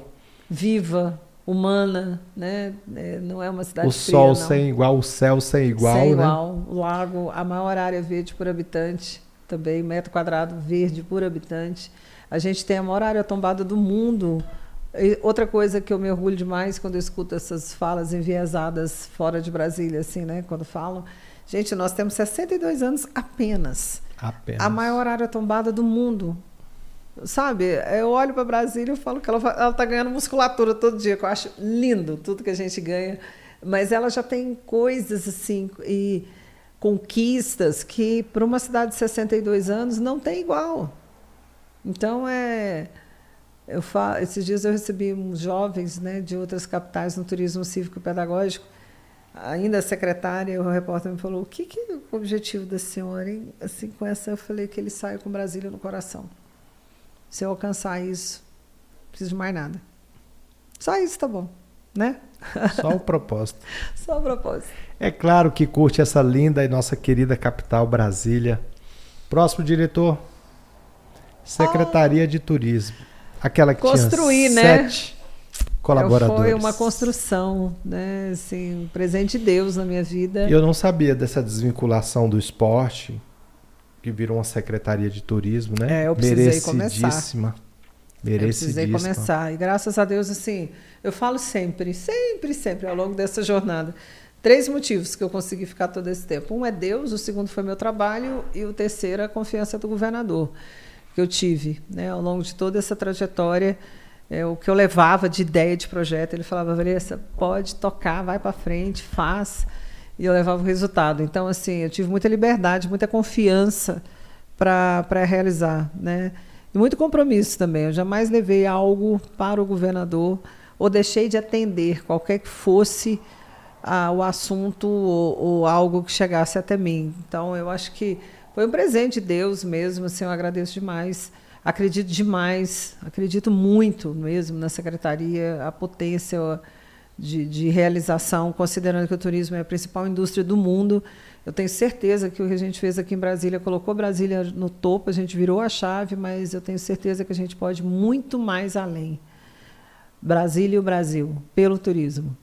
E gerando emprego e renda em todos esses segmentos que a gente sabe que compõem essa cadeia produtiva, mas inserindo muito jovem. Eu me preocupo muito com o jovem também, não só com esses que estão já assim nessa cadeia, mas venha cá, você é parte, traz ele, abre essa janela. E a gente fez isso. Então tenho Você muito tem um orgulho. sentimento de muito um sentimento de inclusão, né? Tem. Você falou incluir os jovens, incluir os artesãos. Muito, muito, muito mesmo. E eu acho que quando eu falo de barreiras invisíveis nas regiões administrativas, né, quando eu falo com um jovem que mora aqui na Samambaia, que não ouviu falar de um determinado evento grande que a gente está fazendo, isso me incomoda muito, assim, de fato, né? E eu quero instituir isso quando eu tiver uma oportunidade. Todo evento vai trazer das cidades os jovens para participar, o primeiro emprego, ver uma montagem, porque ele vai se sentir parte, ele vai ter a condição de realizar. Né? E a secretaria me, me permitiu isso. Assim. Não, tinha, não teve um dia assim, de eu sair de casa e pensar assim, nossa, eu vou fazer algo igual. Chegava e aquelas coisas e mil coisas. Chegava no final do dia e falava, meu Deus, quanta coisa maravilhosa nós construímos hoje. É um presente na minha vida. É claro que curso Secretaria de Turismo do Distrito Federal, diretor, próximo. Covid-19. Aí pegou, hein? Foi, assim, uma, um maior desafio, né? Uma, uma coisa assim, até me fizeram uma pergunta um tempo atrás, numa entrevista, assim, eu tenho medo de quê? Né? Aí eu fiquei parando, pensando, gente, quando a gente tem Deus, a gente tem medo de. Eu não conseguia achar, eu, eu falei, aí me veio claramente uma pandemia, né? Que a gente tem, claro, e viveu essa coisa é, triste, né? De, do desconhecido. E quando ela veio, no dia 16 de março, no dia 11 de março, que o decreto foi publicado, eu liguei para o governador, perguntei se eu poderia anunciar para os artesãos uma série de medidas que eu queria colocar e falei com a minha equipe: nós vamos trabalhar o dobro, porque nós continuaremos a ter a nossa remuneração todo início do mês. Os empresários pararam. Então, nós vamos ter que atendê-los em todos os sentidos. Olha, eu criei os grupos de trabalho, criei um movimento Juntos pelo Juntos para o Brasil e Juntos pelo Turismo. E era o grupo do turismo gastronômico. Para quê? Para quê? a gente falava em videoconferências com os empresários desse setor. Exemplo, Maral Caminho foi lá para Chapada. A Di Oliveira, que era de São João do Cerrado, montou um restaurante maravilhoso lá no Lago Oeste. E a gente começou, eu começava a trabalhar com eles, como é que seria essa, essa o que a gente estava vivendo de protocolo. Né? Eu falei com o governador que eu ia começar a elaborar o protocolo de eventos e eu tinha necessidade de toda ordem. Né? Era um telefone tocando assim, secretário, eu estou aqui na porta do hospital com meu motorista de Uber. Era, era de tudo. Era cesta básica. Eu trabalhava, tem muitas fotos minhas assim, de duas, três máscaras e luva preta. E os hotéis, logo que começou, quando baixou o decreto, primeiro fim de semana, eu recebi ligação de 10, 20 hotéis, que as pessoas estavam chegando no hotel, não sabia como fazer. Eu criei um programa também com os hotéis o programa Acolher para acolher os profissionais da área de saúde e os profissionais de segurança. Eu lembro disso, foi muito divulgado. E assim, é uma programa tristeza. E assim, é um desafio, né? Eu acho que a gente viveu em Brasília com as decisões muito acertadas do governador, né? É uma situação é, de muito de, de, controle, né, que foi Equilíbrio, precisou né? de muita gestão e ele fez isso com maestria. Assim. Eu me lembro quando ele decretou o fechamento, os outros estados não tinham feito ainda, então foi muita coragem.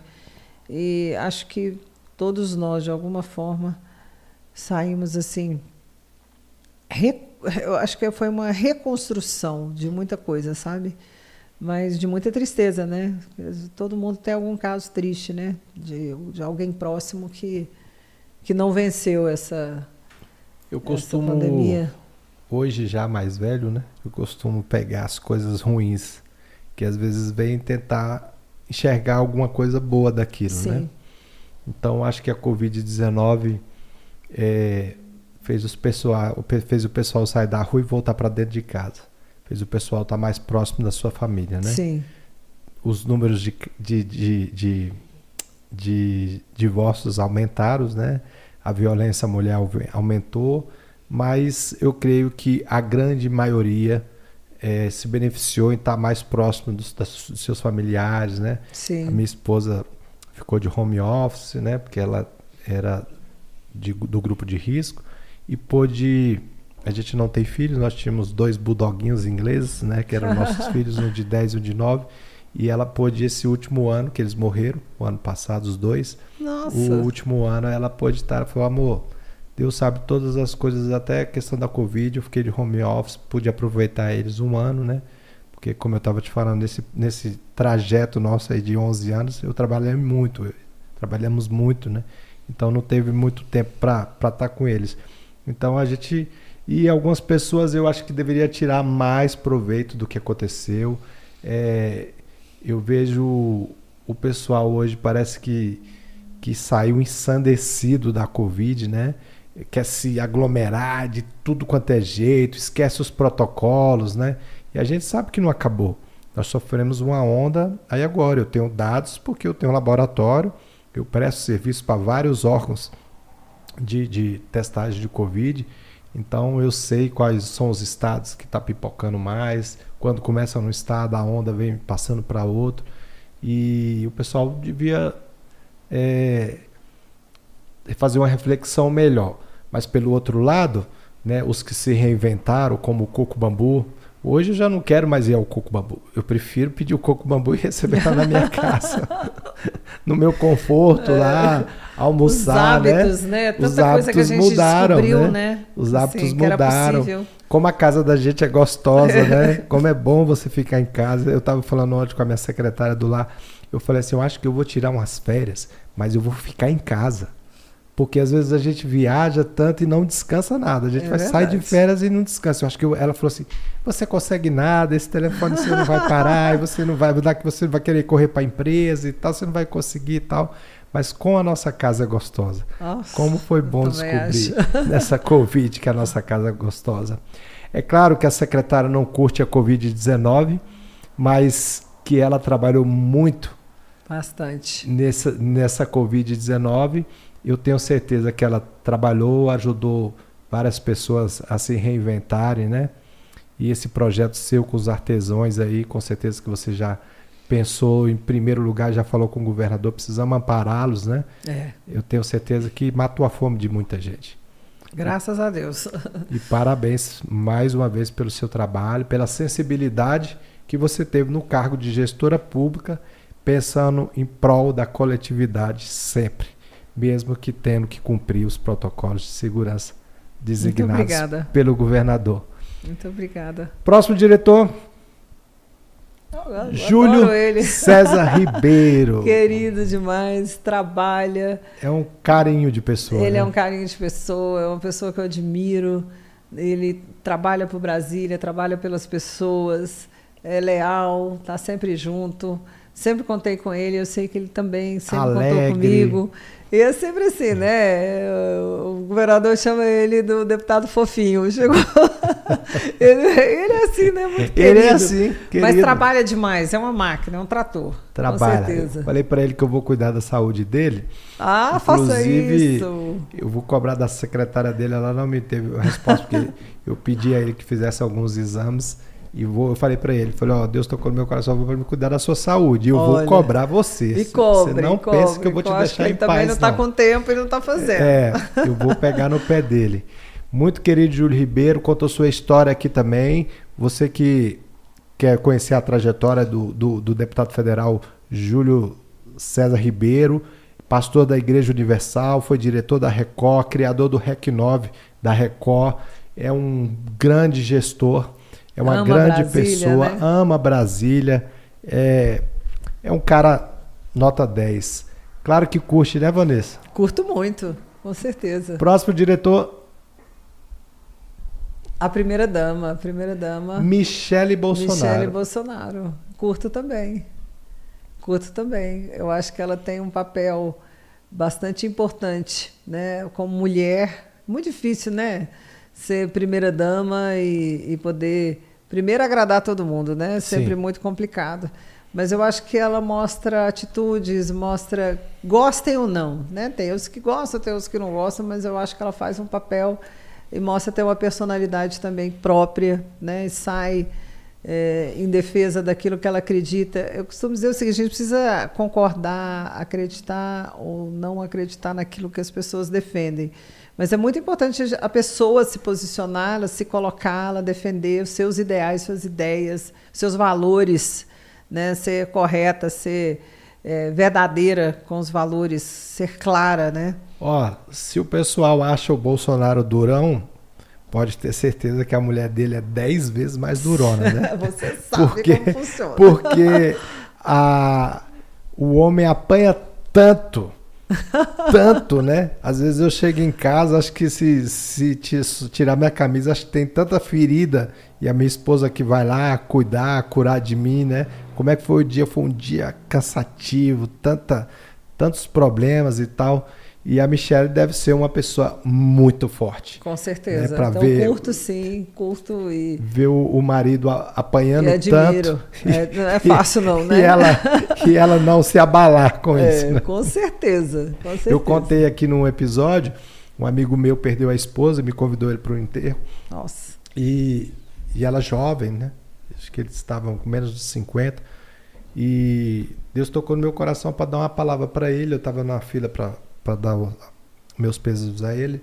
E quando eu cheguei perto dele, eu falei: Deus mandou te dizer que foi levou ela primeiro, porque ela foi muito tempo na sua vida o escudo. Então as balas que era para você sempre atingiram ela primeiro. Nossa, meu Deus do céu.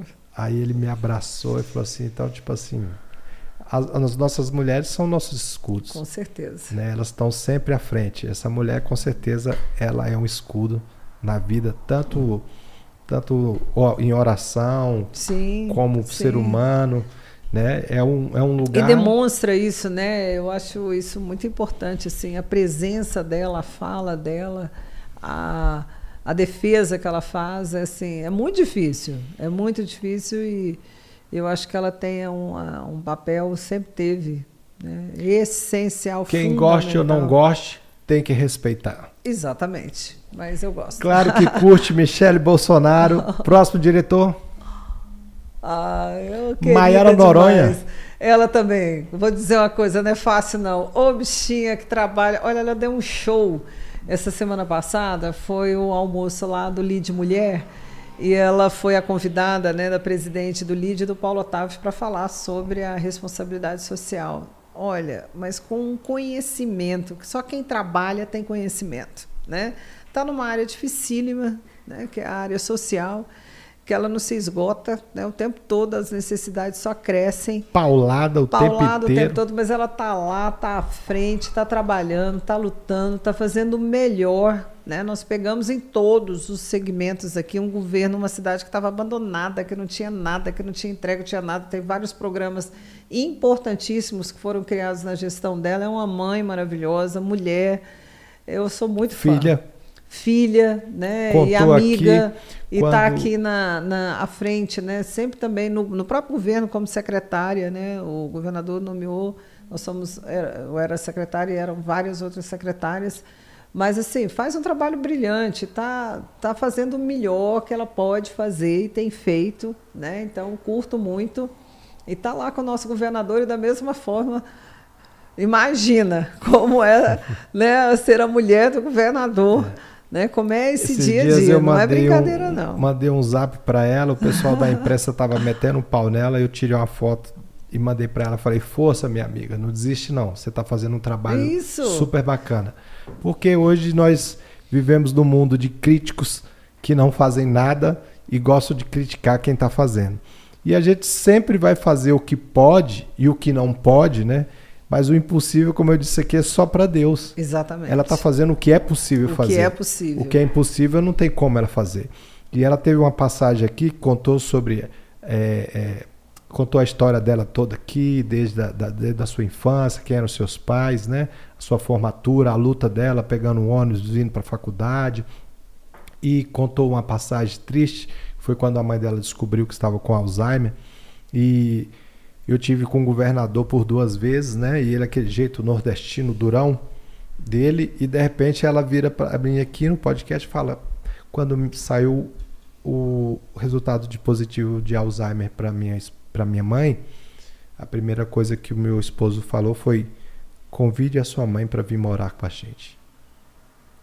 É, isso mudou a imagem que eu tinha do, do Ibanez completamente. Eu fiquei é olhando, humano, imaginando um ogro falando isso para a esposa. Traz sua mãe aqui para dentro, vamos cuidar dela, né? Então eu falei, cara, esse cara é um cara é, é um cara do bem. É. Né? Porque eu amo a minha sogra. Minha sogra é minha paixão, é minha vida, é minha pequena. Minha sogra e meu sogro são meus. Eu não tenho mais meus pais, meus pais hoje são meu sogro e minha sogra. São eles que acreditaram em mim, né? Eu recebi uma, uma medalha Tiradentes e, e eles foram e eu dediquei essa medalha a eles. Eu falei, essas pessoas foram a família, depois da minha família, às vezes a família que mais acreditou em mim. Às vezes até mais que a minha própria família. Então eu sou muito grato à minha sogra, ao meu sogro também. E, e essa atitude do Ibanês me deixou marcado. Né? Porque poucas é. pessoas gostam da sogra, né? É, e cuidar, né? É, cuidar. cuidar. E trazer para dentro, dentro não é simples, casa, né? A gente sabe, é difícil isso. Trazer para dentro. É. E isso me impressionou bastante. É claro que Vanessa Mendonça, secretária de Turismo do Distrito Federal, curte a primeira dama do Distrito Federal, Maiara Noronha, secretária de Desenvolvimento Social. Desenvolvimento Eu, Social. Eu, ex-secretária. Ela, secretária. Próximo diretor. Curto. Ao POI. Curto muito. Nos conhecemos há décadas, desde que eu cheguei em Brasília. A época também eu tive, eu criei um evento com a Paula, que foi Brasília Fashion Festival, que foi o primeiro grande evento de moda daqui. E é um empresário, é um empreendedor, né? É um, um empresário que nos orgulha que construiu assim grande parcela dessa cidade, que gera milhares de empregos, é uma pessoa super humana, super competente. Eu tenho uma admiração um muito grande com ele, um gentleman, assim, eu, eu, gosto muito dele e acho que nós temos assim, eu, tenho, eu fico muito feliz assim, né, porque eu trabalhei muito, eu trabalho muito com empresários de outros estados e olho para os nossos, tenho um orgulho tão grande. Tenho muito orgulho dele, eu gosto muito dele mesmo. O Paulo teve aqui com a gente também, contou, falou que ia ficar 20 minutos, ligou para a esposa 20 minutos, passou aqui duas horas. duas horas e saiu daqui maravilhado, falou: "Me convida de novo, me convida de novo". Contou quando ele andava lá por Lavras, em Minas Gerais, na sua bicicleta Calói, né, um menino sonhador que veio para Brasília também, começou a vender títulos de capitalização, foi corretor de imóvel, minha primeira profissão. Eu fui corretor de imóvel também aos 15 anos de idade e o Paulo Otávio já era um, um, uma pessoa que a gente inspirava, que admirava. E quando tive a oportunidade de entrevistá-lo aqui, fiquei muito feliz. Ele me convidou para almoçar lá no Manhattan. Hoje a gente tem uma relação de amizade.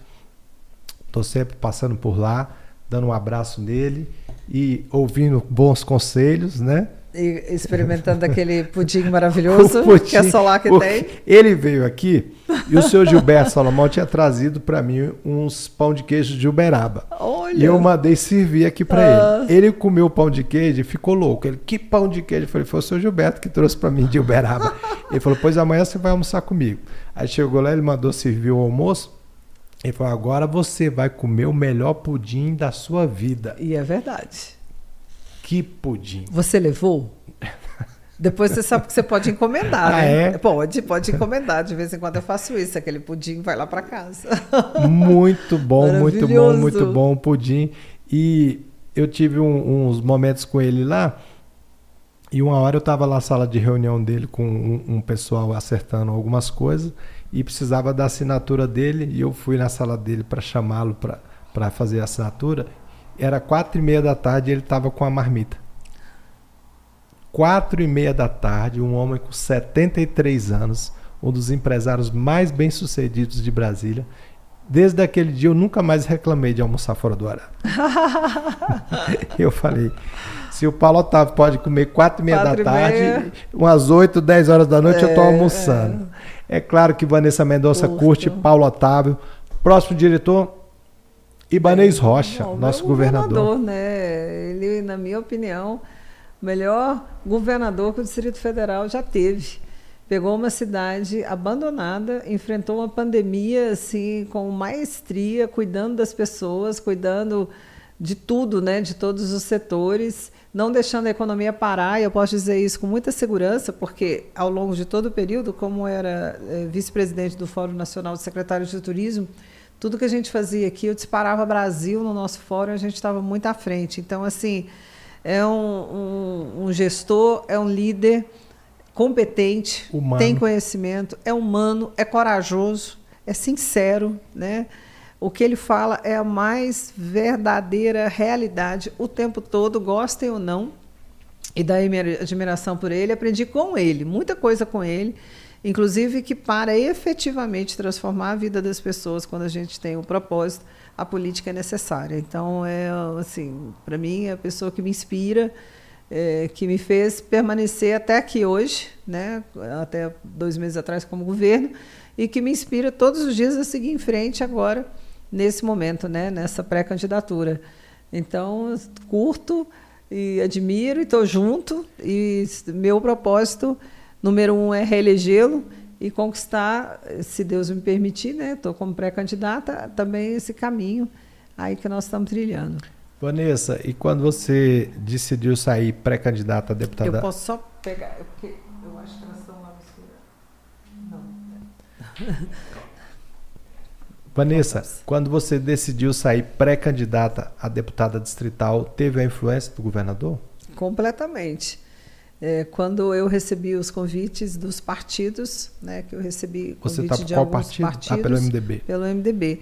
Eu disse a todos eles que é, o meu compromisso é, era com o governador, né, e que eu levaria essa, essas, essa, esses convites a ele, né, e a minha meu propósito era a, é a reeleição dele, né, e que me filiar ou não, ou permanecer na Secretaria de Turismo também seria uma decisão tomada junto com ele. Eu sou muito leal às pessoas. Assim, eu acho que isso é, é eu acho que a gente, para mim, na minha opinião, um dos principais valores do ser humano é a lealdade. Mais uma característica dos vencedores: lealdade. Os desleais podem até parecer vitoriosos por um momento, mas lá na frente você pode ter certeza que eles vão estar na derrota. E, e o leal está sempre na vitória. Eu acredito nisso. E, e até o último momento é, da minha filiação aos outros partidos, ao último momento, ainda disse isso para uma última pessoa. Falei, olha, eu sou leal ao governador e estarei com ele, né? Porque por ele eu assumi uma secretaria, com ele eu consegui realizar um trabalho que, na opinião né, da população e do setor produtivo foi, foi um, um trabalho realmente que transformou a vida das pessoas e da cidade. Então, eu tenho muita gratidão e vim a, a pré-candidata distrital justamente por uma, uma decisão, né, entendendo que esse seria o melhor para o nosso projeto, né, que é esse projeto. É um projeto de governo, é um projeto de reeleição para que ele possa fazer ainda muito mais pelos próximos quatro anos. Vanessa Mendonça também é gratidão. Sim. Claro que curte o governador Ibanez Rocha. Próximo diretor? Luiz Inácio Lula da Silva. Não curto. Eu imaginei, porque você falou que é uma mulher de opinião e expõe a sua opinião. Não, não curto. Muitos vêm aqui e não querem expor opinião. Não, mas eu, eu exponho porque eu não curto. Não curto mesmo, assim. É, eu acho que existe uma fala existe atitude. Eu acho que ele, as coisas não se conectam. Nunca se conectaram. Então, não curto mesmo. Não tenho admiração. É, não votaria como nunca votei. Não, não curto. Assim, respeito é, todos os partidos, respeito muito a pessoa. Acho que é uma liderança, é uma pessoa muito inteligente, né? Uma pessoa que não chegaria onde ele chegou se não fosse né, que comanda e, enfim, um, um projeto e do qual eu não acredito para o nosso país, de verdade. Então, não curto. Vanessa Mendonça não curte Luiz Inácio Lula da Silva. Próximo diretor, Jair Messias Bolsonaro, eu nosso curto. presidente da República. Curto, votei nele. É, acho que nem sempre acerta como ninguém, né? mas É, nós temos aí um presidente que é sincero, né? Às vezes a sinceridade incomoda. Ela incomoda, ela assusta, né? É entendida. É, é entendida de, de uma forma, forma até a forma de falar. É, acho que em alguns momentos das falas, até pela própria sinceridade, o que ele quer dizer, é, ele, ele mesmo não coloca de uma forma é, ideal, né? Mas ainda assim, eu acredito, eu aposto nele, estou com ele e tenho certeza que o Brasil estará, nesses próximos quatro anos, no caminho certo com ele. Vanessa, então, o MDB regional fechou com ele ontem, né? Sim. Tava aquela confusão arruda, querendo vir para governador e tal, e ontem fechou com, com o Bolsonaro. Mas e o, e o MDB nacional não está fechado com ele ainda? O MDB nacional ele está apoiando Lula em diversos estados, né? Vai ficar livre? Então ainda está, não tá, isso ainda não está definido até hoje. Pode ser que tenham definido há 20 minutos atrás, porque tudo está mudando entre ontem uhum. e hoje tão rápido, né? É, mas o governador está como sempre esteve, né? O governador Sim. sempre foi aliado ao Bolsonaro, embora o governador sempre tenha mantido também uma posição dele muito própria pela cidade, né? Muito firme, assim, muito, muito certa, né? Nessa, e, e alinhados, assim, nunca teve distante. Mas aqui está, e, e eu acho que para Brasília isso é muito importante. Com certeza. Né? Nós precisamos, não dá mais para a gente retroceder, a cidade tem que avançar, tem que estar alinhado ao governo federal, isso é muito importante. Eu sempre disse isso, desde que eu assumi né, o quanto que é importante. Se eu assumi a secretaria um dia, na semana seguinte eu já estava no Ministério do Turismo, colocando Brasília, como eu disse, no lugar que é dela, e o governador especialmente. Olha, o que nós rodamos de emendas federais que estavam paradas há oito, dez anos não se executava pela falta de gestão, de performar, de conseguir executar o recurso. Então, o governador virou essa chave, nós conseguimos, numa relação muito próxima com o governo federal, né? E ela deve permanecer, porque nós precisamos disso, nós precisamos dar continuidade, né? Então eu curto Jair Bolsonaro. É claro que Vanessa Mendonça curte o presidente Jair Messias Bolsonaro. Próximo diretor? Ah, meus amores, sempre tem uma surpresinha, né? Esse trio aí.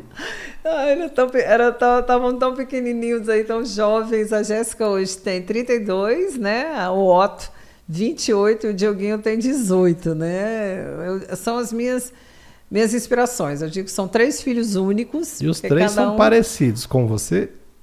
É, tem gente que acha parecido comigo, tem gente que acha ela mais. Agora eles estão, assim, agora olhando a idade deles hoje, aí dá para sentir melhor. Mas são maravilhosos, assim, sabe? Eles me inspiram é como eu disse, nós somos muito unidos, assim, a visão de mundo deles, a forma como eles enxergam as pessoas, como eles lidam com as situações. A coragem desses meninos é uma coisa linda, né? A, a, a forma como eles conduzem a vida deles, assim, eles realizam tanto sozinhos, assim, eu vejo as coisas quando eles me contam, eu falo, meu Deus, eles fizeram tudo isso. Né? Eles estão voando para o mundo, cada um no seu caminho. Então, é, eu agradeço a Deus e, e eu, meu orgulho, assim, assim, é tudo. Se eu pudesse, estava com eles juntinhos o Filho tempo de todo. peixe, peixinho é. Olha, eles têm, eles têm muito de mim. Essa é impressionante. Assim, a Jéssica foi morar na Espanha. É, a, o primeiro, a primeira vez há uns seis anos atrás. Depois ela voltou em 2019 num programa como voluntária para trabalhar numa cidadezinha no interior da Espanha para trabalhar numa fazenda. Assim, encarou, sabe, foi para essa fazenda para conseguir trabalho para depois foi para Bilbao e agora agora ela está trabalhando direitinho. As primas o... da minha esposa moram em Bilbao. É. Meu filho também, o Otto, vendeu o carro que ele tinha e foi encarar tudo isso. Então, assim, eu tenho muito orgulho deles, assim. Eu falo, meus filhos, o mundo a gente constrói, ele é lindo por isso, assim, independente de onde você estiver, você vai construir. Você tem condição de realizar, você vai ter condição de criar. Nada está pronto, a gente tem condição e, e, eles vão muito assim, né?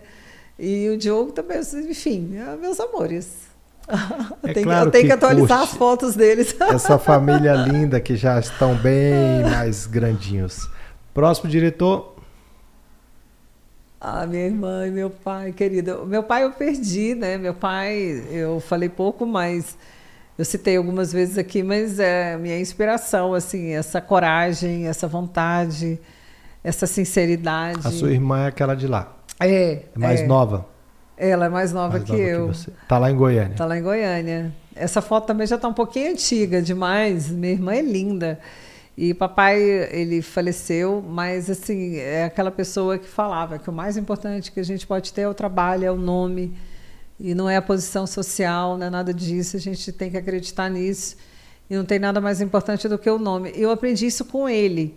Assim, é- essa essa esse construir pelo trabalho, alguém falar assim, olha, eu conheço essa pessoa, nossa, eu pude contar com ela, ela realizou, ela me ajudou, ela fez, ela trabalha, ela realiza, isso vem muito dele, assim, porque meu pai precisou se refazer, né? Como eu disse, eh, meu avô perdeu tudo que tinha, ele começou vendendo produtos da Dow Química de porta em porta e ele ficou em primeiro lugar no mundo em vendas, no mundo. Ele recebeu um certificado da Dow Química Mundial. Meu Deus. E eu era pequititinha, eu vi ele saindo, eu- eu adorava ouvir meu pai voltar para casa e contar que ele tinha falado com não sei quantas pessoas, que tinha vendido não sei quanto. Eu me lembro, o sapato dele ficava muito furado. Eu falava para minha avó, quando eu começar a trabalhar, eu vou comprar um sapato para meu pai, para ele parar de usar sapato furado. E assim, isso foi a vida inteira. Até fico um pouco emocionada em falar, mas é a realidade. Mas é isso. E minha irmã também, nossa, minha irmã, a gente tem uma relação maravilhosa. Assim, ela, ela mora lá, todos moram lá, né? Eu escolhi Brasília há muitos anos. O- ele é irmão do pai da Paula Santana? A minha mãe A é irmã mãe. do pai dela. Irmã do pai dela. É, a minha mãe. Pode estender o convite à Paula Santana, ah, tá? sim. Aqui é o Meia um Ah, Podcast. e ela também tem Será histórias muito maravilhosas. bem recebida. Eu estendo sim, com certeza. É claro que curte essa família, esse É, pai Nossa, super. que ensinou tanto Muito, essa filha vendedora. muito. Próximo diretor, Aí a Paula tá aqui. Gente, eles realmente foram atrás de fotos. Diego e Germana, pelo amor de Deus. Essa foto, minha mãe, eu, a tia Sueli e a Paula. A essa é a mãe tia- da Paula. É, que tá ao lado da Que é Paula. irmã a da sua Paula. mãe. Não, o, o marido da minha tia, que é irmão da minha mãe. Ah, sim. Mas ele faleceu tem muito tempo. E aí já é uma foto antiga também, mas a gente é muito unida, assim, né? E minha tia foi minha mãe de leite. Quando eu nasci, mamãe não tinha leite, existia esse nome, né? Ainda existe. Uhum. E assim, e aqui foi na casa da. Foi aqui em Brasília. Nossa, foi mas essa aqui. foto é muito antiga, gente. Você é a eu vou ter que achar uma mãe, nova né? série, porque já tá muito antiga. Você é a Xerox da sua mãe. A gente é bem E parecida. a Paula a Xerox da mãe dela. É, é super. Eu amo, amo. Nossa, Paula, minha tia, minha mãe, assim, é- a gente é muito unida mesmo. Sabe, assim, a gente, a, a família é muito unida. Essa coisa de família italiana que eu falo, assim, fala leão, todo mundo, ah, aquela coisa de paixão, briga, discute, brava, tá todo mundo muito engraçado, eu e meus irmãos. Mas é ótimo, eu adoro. É claro que curte essa família. Um abraço para Paula Santana. Já está feito aqui o convite, a sua prima. Venha contar aqui as suas histórias. Você deve ter muitas histórias de Brasília para contar. Ai, maravilhosas. Próximo diretor, Gente, aqui já é uma outra fase, né, da vida, também tem muitos anos. E, e aí o Otto já está um pouquinho mais Maior. velho, né? Mas hoje ele está com 28. O Dioguinho estava pequitinho, tinha 8 anos. A Flávia, minha irmã, o marido, eu e Marco Aurélio, né? O Marco Aurélio não é o meu marido. é o pai dos seus filhos. Não, não. Ele, o pai dos meus filhos. É o seu atual marido, esse. Não, não, essa é foto já é mais antiga. não é ele, não. Vocês estão ressuscitando o defunto enterrado Gente, aí? uma- gente? as minhas fotos eu tenho que trocar. Eu já percebi que são só fotos antigas. Mas tá bom. Isso, isso aí era. Foi um Réveillon numa praia que nós passamos há muitos anos. Tem muitos anos. Claro que curte. Próximo diretor, Meia um Podcast. Fechou. Curte ou esquece? Gente, amei. Amei. Você amou, porque já estamos história. com mais de duas horas de Uau, podcast. Meu Deus do céu, eu acredito. que que é isso? Olha, amei tudo, né? Te conhecer, ouvir sua história, que eu também passei, eu sei que tem muita história ainda que eu quero. Tem, eu quero no, te ouvir. no lançamento do meu livro, você vai ser convidado. Não, nós teremos outros momentos para você me contar a sua história mais detalhadamente, que eu também fiquei muito impressionada, muito encantada, né? E é uma história muito inspiradora, de muita luta.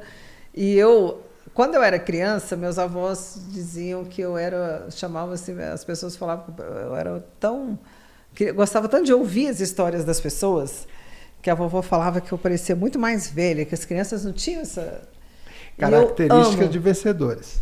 Amo ouvir as histórias de vida. Assim, quero ter essa oportunidade. Com certeza vai Com ter. Com certeza. Vanessa Mendonça, muito obrigado. Eu, Eu te desejo sucesso na sua empreitada, agora como pré-candidata a deputada distrital. É uma das entrevistas que mais me motivou, me emocionou, Nossa, sabe? Saber. E fico feliz, às vezes a gente vê tanta publicidade falando que a lugar de mulher é, tem que ir mais mulher para a política e tal, e olhar assim, uma pessoa como você com uma dinâmica já está aí há quanto tempo no mercado, né, batalhando no, no privado, agora no público, é, olhando por todos os lados. É, eu acredito que quem um dia comeu pão seco sabe a dor de não ter o pão seco para comer, né? Isso a gente carrega por resto da vida. Acredito que você é uma pessoa que olha com a visão 360, tanto para baixo como para cima, como para os lados. Nesse bate-papo deu para perceber muita coisa. Você ganha aqui um amigo, um admirador, tá? Da mesma você forma. conte comigo para o que você precisar. Eu vou deixar essa câmera aberta para você se despedir dos nossos inscritos no canal, dos nossos telespectadores e você deixa aí uma mensagem que a Vanessa gostaria de deixar para que essa essa linda história vai ficar eternizada nas redes sociais e eu estou muito feliz de ter sido privilegiado em ouvir tantas histórias bonitas. Quanta quanta trajetória bacana que você tem. Bem, eu só tenho lhe agradecer, de verdade, porque assim, é, como você falou no início, Pode pôr é um microfone. momento assim que eu parei aqui, né? E faz tão bem, porque nessa loucura, né, que a gente vive, é, de tantas coisas, de tanto trabalho, né, de tanta luta, quando a gente volta na nossa história, olha aqui, família, né, a gente fala, caramba, meu Deus, que bom, né? A gente tem tanta coisa boa vivida, tem tanta gente boa com a gente, né? A gente ama tantas pessoas. E assim, foi uma uma viagem, parecia que, que eu fui lá em Goiânia, dei um beijo na minha mãe, na minha família, em todo mundo e voltei. e amei, sinceramente, assim, eu quero agradecer mesmo, né, o 61 Podcast, a você, a sua história maravilhosa de vida. Quero conhecer a sua esposa. Vai conhecer, né, essa mulher certeza. maravilhosa que reconstruiu a vida, né, de vocês. E eu falo que Deus coloca a gente no lugar certo, mas a gente precisa ter os braços, as pessoas que vão nos levar. E a gente tem que reconhecer isso, quanto que é importante, né? E a minha mensagem é de muito, mas muita convicção, gente, de que nós estamos no melhor lugar do mundo. Né? Acredite nessa cidade, acredite nessas outras 33 cidades que eu nunca vou deixar de fora, jamais. Né? Nesse primeiro dia que eu entrei na secretaria, eu coloquei o pé em cada uma delas e disse a todos que moram lá que a gente precisa é, incluir. Eles têm que ter a mesma oportunidade. Não pode ter um show aqui no Mané Garrincha que eles não consigam nem entrar. A gente tem que trabalhar para poder fazer com que essa cidade seja uma só, a capital de todos nós que moramos aqui, a capital de todos os brasileiros e que todos que estejam aqui tenham esse amor por ela, esse sentimento de pertencimento, né? E que a gente realmente a gente possa unir forças para que os nossos filhos, para que nós possamos ter aqui a melhor condição de desenvolver o setor produtivo que gera tanto emprego e tanta renda e que a gente escolha sempre Brasília por tudo que ela é e pelas oportunidades. Então é isso. Eu fico muito feliz de poder falar, de contar minha história, né, e de poder dizer que nós temos aqui com Deus no coração toda a condição de construir. Muito obrigada. Que Deus abençoe cada um de vocês.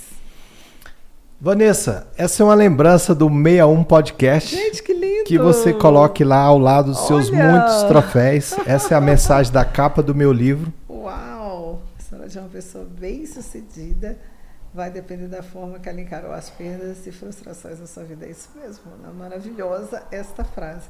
Gente, olha que lindo. Ah, olha que lindo. Muito obrigada. Quando é o lançamento do livro? Em breve. Se essas empresas me deram uma folguinha, eu termino esse livro muito em breve. Era para ter lançado em dezembro, não consegui. Mas eu vou sair de férias agora com a minha esposa. Nós vamos para Salvador eu espero dar uma adiantada bastante lá no meu livro. Qual o nome da sua esposa? Graciela. Graciela. Isso. Então, um beijo para Graciela, Ronan. E parabéns.